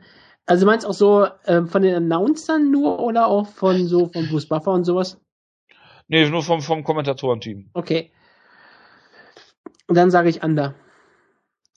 Warum? Also Dagestan in jeder Form, auch Dagestani, Fight und sowas. Ja, ja, alles, was äh, den Wortstamm beinhaltet. Okay. Ja, trotzdem sage ich Under. Hm, Sie könnten häufiger erwähnen, dass er Dagestani ist oder sowas. Ich glaube, dass sie dann eher für Russian sind. Gerade in der aktuellen politischen Situation wollen sie häufig das Wort Russian benutzen. Damit die Leute besser USA kennen können. Deshalb ja, Under. Also ich hatte, ich erinnere mich, dass ich das schon mal gemacht habe. Äh, Ja. bei meinem ersten, äh, das musste nach sein. Und da war ein Kampf, der ging, glaube ich, nicht mal eine Runde lang und da waren schon drei Erwähnungen. Also ich sage over. Ja, ähm, das könnte auch wirklich sehr gut sein. Man weiß es nicht. Ja, absolut. Deswegen machen wir die Fragen. Das ist äh, korrekt, ja. John Dodson kämpft gegen John Moraga. Und äh, Dimitri Johnson kämpft gegen Ali Bagatinov. Beides sind, Light, äh, sind Lightweight-Kämpfe. Äh, DJ hat den letzten Kampf gefinisht gegen ähm, Es war, er hat, äh, was war das? Joe Benavides hat er ausgenockt. Mhm. Und äh, John Dodson ist auch für seine Knockout-Power bekannt. Deshalb sage ich jetzt, diese beiden Kämpfe, wie viele, sage ich Finishes oder sage ich Knockouts? Das musst du entscheiden. Weil ich sage, wie viele, das ist wohl richtig, wie viele Knockouts wird es bei den Flyweights auf diesen beiden Karten, also es geht um diese beiden Kämpfe, Bagotinov gegen Mighty Mouse und äh, Dodson gegen ähm, Moraga geben. Wie viele? Also Ryan Benoit, Benoit gegen Ryborg zählt nicht. Zählt nicht, nein, ich habe Main Card Flyweights, habe ich es mal genannt. Okay, du meinst, oh. also in zwei Kämpfen, wie viele Knockouts gibt es? Genau. Over Under 0,5. Ja, logischerweise. Ähm, okay, das ist auch 1,5 machen. Das könnte auch 1. Ja, ja, klar, aber das wäre ja unsinnig. Du meinst auch wirklich, meinst du Watchdown Knockout, also auch TKO und sowas? TKO, ja, ja. Du meinst einfach alles, auch Knockout, TKO, Ref, ja. Ref Stoppage, wenn er so zwischendurch hat. Ja, ja, also, es kann auch solange etwas Stoppage wäre auch eine TKO. Oder auch Doc, Doc, solange etwas mit einem KO im Watchstamm genau. von Bruce Buff angekündigt wird, okay. Submission äh, Punch, das wäre witzig. Okay, das würde ja nicht gehen. Das wäre ja, ja, ich weiß. Ali Bagatinov, hm. Er, er wird ja nicht ausgenockt und er knockt auch keine Leute aus, obwohl er Puncher heißt. Also würde ich ausschließend eher Johnson ausnocken. Johnson hat den brutalsten Knockout in Ewigkeiten gegen Benavides gehabt, aber das war sein erster Knockout in Ewigkeiten. Und ich, oder vielleicht überhaupt nicht in Ewigkeiten. Ähm, das war einer. Dodson ist sehr dafür bekannt, äh, Leute auszunocken, aber hatte das gegen Montague hat das gemacht. Hm, das ist schon angesprochen. Ich sag aber, ah, fuck. Ich glaube, es läuft sowieso auf Dodson gegen Johnson 2 heraus. Ich sag aber under. Ich sage null. Das ist wohl richtig dann. Oh, ja, ich sag under. Es ist aber eine gute Frage, weil Dodson ist bekannt dafür, doch mal Leute auszunocken und Johnson hat im letzten Kampf bewiesen, dass er es kann. Ja. Bagontinov ähm, hat Kraft, aber er hat, er ist halt mehr so ein Schläger über längere Zeit. Selbst Moraga hat ja schon in der UFC durch Knockout gewonnen. Also das ist eine interessante Frage, aber ich sag under. Ich sage over. Muss ich dir mal wieder widersprechen. ist doch gut so. Wir sind uns immer einer Meinung, gerade über Themen wie Dominic Cruz oder Mick Brown. ja, ja, genau, genau, genau. Nächste Frage. Diego Sanchez hat ähm, wieder einen Kampf. Warum auch immer? Weil er äh, absoluter Star in der UFC ist. Gegen meinen absoluten Lieblingskämpfer, Ross Pearson. Genau. Wofür ist Diego Sanchez bekannt? Dafür, dass er blutet. Richtig. Anzahl Cut-Verletzungen, Diego Sanchez, over under 1,5. Also jeweils, also wie viele Cuts er haben wird. So drei Cuts, also ja, ja. wir werden irgendein Twitter-Postfight-Foto ähm, nehmen und dann schauen, wie viele Verletzungen Diego Sanchez hat. Es könnte, äh, das Schwierige ist, wird es ein langer Riss, werden es mehrere kurze Risse, das weißt du nicht. Ross Pearson ist ein sehr guter Jabber und er macht sehr viele Jabs und er kann damit sehr viele Sachen öffnen an diesen, an dieser Stirn von ähm, Diego Sanchez, die eh bestimmt so sehr offen ist, dass sie meistens nur anhusten muss, dass er was gut ist. Also ich, sage, genau. ich sage over. Dann schließe ich mich dir an und sage auch over. Dass Diego Sanchez einen äh, Kampf äh, über das Octagon äh, verlässt, ohne äh, einen Cut zu haben, ist eigentlich so gut wie ausgeschlossen. Und äh, wie du schon gesagt hast, äh, Ross Pearson ist ein solider Boxer, der durchaus in der Lage ist, ihn da so zu treffen, dass er Cutte, äh, dass er Cutverletzungen davon trägt. Ich nannte ihn mal den besten Boxer in der Lightweight Division. das ist wohl richtig. Weißt du, was ich übrigens lustiges ganz kurz getroffen, gefunden habe, bei meinen, als ich meine Handybilder durchgeguckt habe? Deine Reaktion auf den K.O. von äh, Jamie Warner gegen äh, Edson Barbosa. Ich weiß nicht mehr, was, was die Reaktion überhaupt war. weil, Wood, weil Jonas nicht dabei ist, kann ich lese ich es gleich vor. Es war eine WhatsApp-Chat äh, zwischen euch beiden. Oh Gott, wir haben WhatsApp damals noch benutzt. Ich, äh, oder was, Facebook? Ich mein's mal WhatsApp. Ist auch egal. Ja. Ich, äh, äh, ja, ich lese es gleich vor, wenn ich es gefunden habe. Nächste Frage. Mighty Mouse gegen Ali Bagautinov. Du hast ja ein sehr, du hast ja sogar ein richtiges Thema hier gefunden zu deinen Fragen. Ja, findest Ja. du? Ja, die sind sehr zusammenhängend, das finde ich sehr schön. Wie oft wird von den Kommentatoren während des Kampfes in irgendeiner Form, sei es über Rankings oder über die Person Mighty Mouse Johnson, Pound for Pound erwähnt? Over Under 1,5. Ja, over. Ähm, ich glaube, da wird sehr häufig Pound erwähnt, es sind Flyweights. Die müssen da immer irgendwas erwähnen, dass die eigentlich so beeindruckende Kämpfer sind und dann wird er bestimmt sagen, mit der Niederlage von Ren Barrow ist Mouse Johnson maybe Pound for Pound the best fighter on the planet. Und ich weiß, ich habe hier zwischen Deutsch und Englisch hin und her gewechselt, so machen wir es auch in, in ominösen Gruppenchat häufiger mal. Äh, das ist wohl richtig. Also ja, ich sag over. Ähm, ich tippe einmal pro Runde. Einmal pro Runde. Was ist denn, wenn der Kampf nach einer Runde per Knockout zu Ende Dann ist? habe ich falsch gelegen. Oder sie erwähnen es im Nachhinein, dass er Aber so ich habe gut ja ist. getippt, dass es keinen Knockout gibt, deswegen. Klar, es könnte in der ersten Runde eine Submission geben, ich weiß. Tja. Und der Kampf findet nicht statt. Das kann natürlich auch sein. Dann ist die Frage aber hinfällig. Ja klar, weil dann, äh, weil alle Bagotinov auf die Krim geschickt wurde. Das finde ich ganz wichtig. Gottes Willen. Ähm, ja, ich äh, bin da d'accord mit dir und äh, wechsle jetzt ins Französische und äh, sage, dass ja absolut. Ich sage auch, dass es öfter als 1,5 äh, Mal erwähnt wird oder ähm, ja mindestens zweimal halt, weil sie da auch immer sehr sehr viel Wert drauf legen und äh, wenn man Dana White noch dazu nimmt, wird es wahrscheinlich äh, an dem Wochenende 20 Mal fallen. Das ist Pound for Pound, wie auch immer.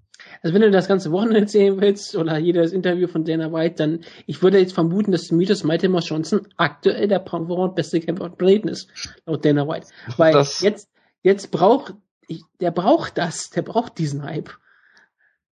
Weil Ja. Dana White gibt ja dieses Pound for Pound immer nur den Kämpfern, die es brauchen. Es war ja nie GSP, es war immer Anderson Silva, dann war Sam Barrow. Frankie Ed- Frankie Ecker, ganz wichtig, ganz, ganz großer Name, den auch immer Pound genannt hat, genau. Es waren immer die Leute, die das brauchen und nicht die Leute, die es vielleicht wirklich sind. Das äh, ist so richtig. So, so ist die, äh, so ist die Dana White Logik. So, ich hab's gefunden, Wutke. Okay? Jamie Warner, also groß, alles in Großbuchstaben. Jamie Warner, Jamie Warner, Jamie Warner. Overrated piece of shit, Edson Barbosa. Dann hast geschrieben, Das Hashtag, einfach schreiben, ja, Hashtag WC never die. Und hast du geschrieben, fucking outstriked. Ja. Das klingt wie etwas, was ich schreiben würde oder laut rufen würde in einer UFC-Arena, lauter voller Brasiliens. Ja, absolut, absolut. So, meine letzte Frage. Alexei Oleinik, Ja, und war nicht sogar Sag- mal Team Schlagkraft in Bewegung? sagt dir das was? Der Kämpfer. Ja. Ja, ja. Der sagt mir sogar wirklich, das war ja auch mal Mike, Mike, Mike Hayes. Mike Hayes besiegt. Entschuldigung, dass ich gerade ein bisschen versprochen habe. Das ist richtig. Ähm, dieser äh, Herr Oleinik hat einen äh, speziellen, äh, sagen wir mal, Go-To-Choke, der eigentlich nur mit Gi funktioniert.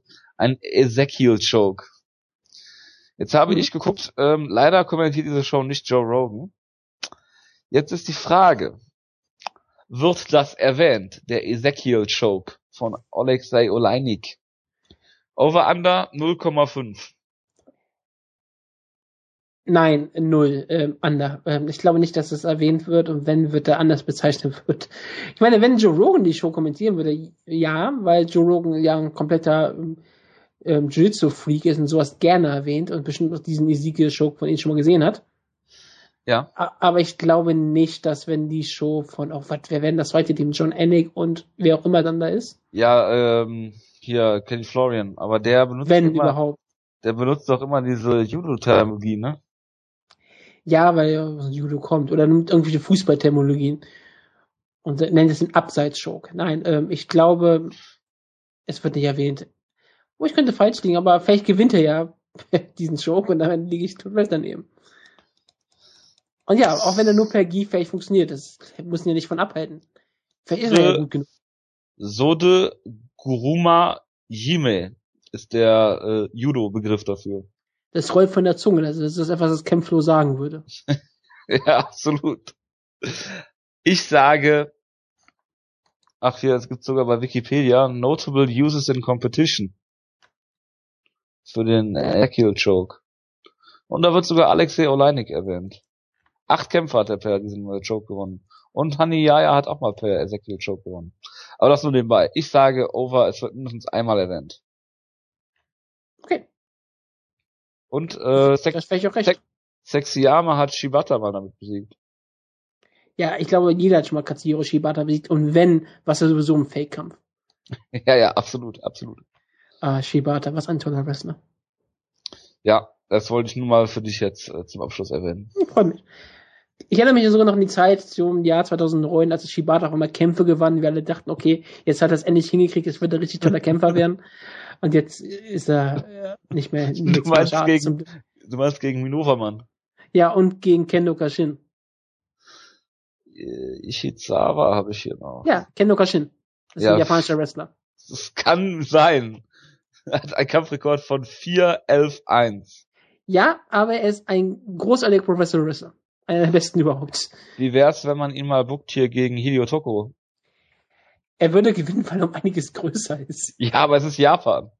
Deshalb kann man das durchaus bücken, gucken. Das, ist- das ist durchaus richtig, aber es wäre ein Squash-Match für Katsuyori Shibata. Okay. Aber jetzt, wo die Gracies ja immer noch bei New Japan rumlaufen, kann ja auch Hideo Toko einfach Pro Wrestling betreiben. Das hat auch mal gegen Mayhem, hat gegen Mayhem per K verloren. Alter Schwede. Aber gut. Ja, äh, lassen wir das. Äh, ich, ja, bin am Ende. Mit den Nerven oder mit der Krankheit oder Phys mit allem. physisch und psychisch, ja. Ich dachte, ich habe dir geholfen, dass es dir besser geht. Ja, du hast mich durch die Show getragen. Siehst du? Das kann ich nämlich sehr gut. Ja, absolut. Ähm, ja, ich wünsche euch allen eine schöne Fight Week. äh, ich werde Wenn wir auch, wenn wir jetzt auch jeden Tag, jeden Tag noch eine Show aufnehmen, die wir dann online stellen über jedes Thema von Berlin. Ja, ja, absolut. Ich plane das. Okay, das finde ich gut. Nicht. Schade. Ich weiß noch nicht, wie ich das mache. Ich wohne auf jeden Fall äh, in einem äh, sehr guten äh, Hotel in, in Nähe der Arena. Das freut mich. Ja, Hoffentlich äh, kannst du davon dann auch Shows aufnehmen. genau. WLAN kostet da bestimmt äh, Geld, deswegen. Pro Minute, das ist Deutschland. Genau, absolut, absolut. Und Volumen und so weiter. Äh, guten Start in die Woche haben wir schon gehabt, deswegen ist es eine kurze Woche. Zumindest ist das, ist das bundesweiter Feiertag am Donnerstag. Ich habe auf jeden Fall ein schwarzes Ding an meinem Set, also bin ich auf jeden Fall frei. Hervorragend. Dann einen guten Start oder in die kurze Woche. Äh, vielleicht sieht man sich in Berlin, vielleicht auch nicht. Äh, es werden Interviews kommen und äh, mal schauen, wie wir das alles Werden die dann direkt hochgeladen oder wird sie transferieren? Was sagst du? Sag, sag den Usern, wie du es machen möchtest. Ich weiß es noch nicht. Also. Ich dachte, wir können jetzt mal ein bisschen Werbung nochmal betreiben, aber egal. Die User denken ja auch, dass du äh, Jonas bist. Bis du Kate gebrochen hast, das ist richtig. Das tut mir auch leid, aber Brett Tavares ist schuld gewesen. Das, bei Tavares ist meistens schuld. Alles klar, bis dahin. Äh, schreibt Feedback, der ist dabei. Und äh, ja, ja, ist ja eigentlich mein Garant für viel äh, zahlreiches Feedback. Gerade weil wir mich nicht ankündigen werden, weil sonst wäre der Witz dabei vorbei. Ja, absolut. Bis dahin, macht's gut. Ciao, ciao. Mua.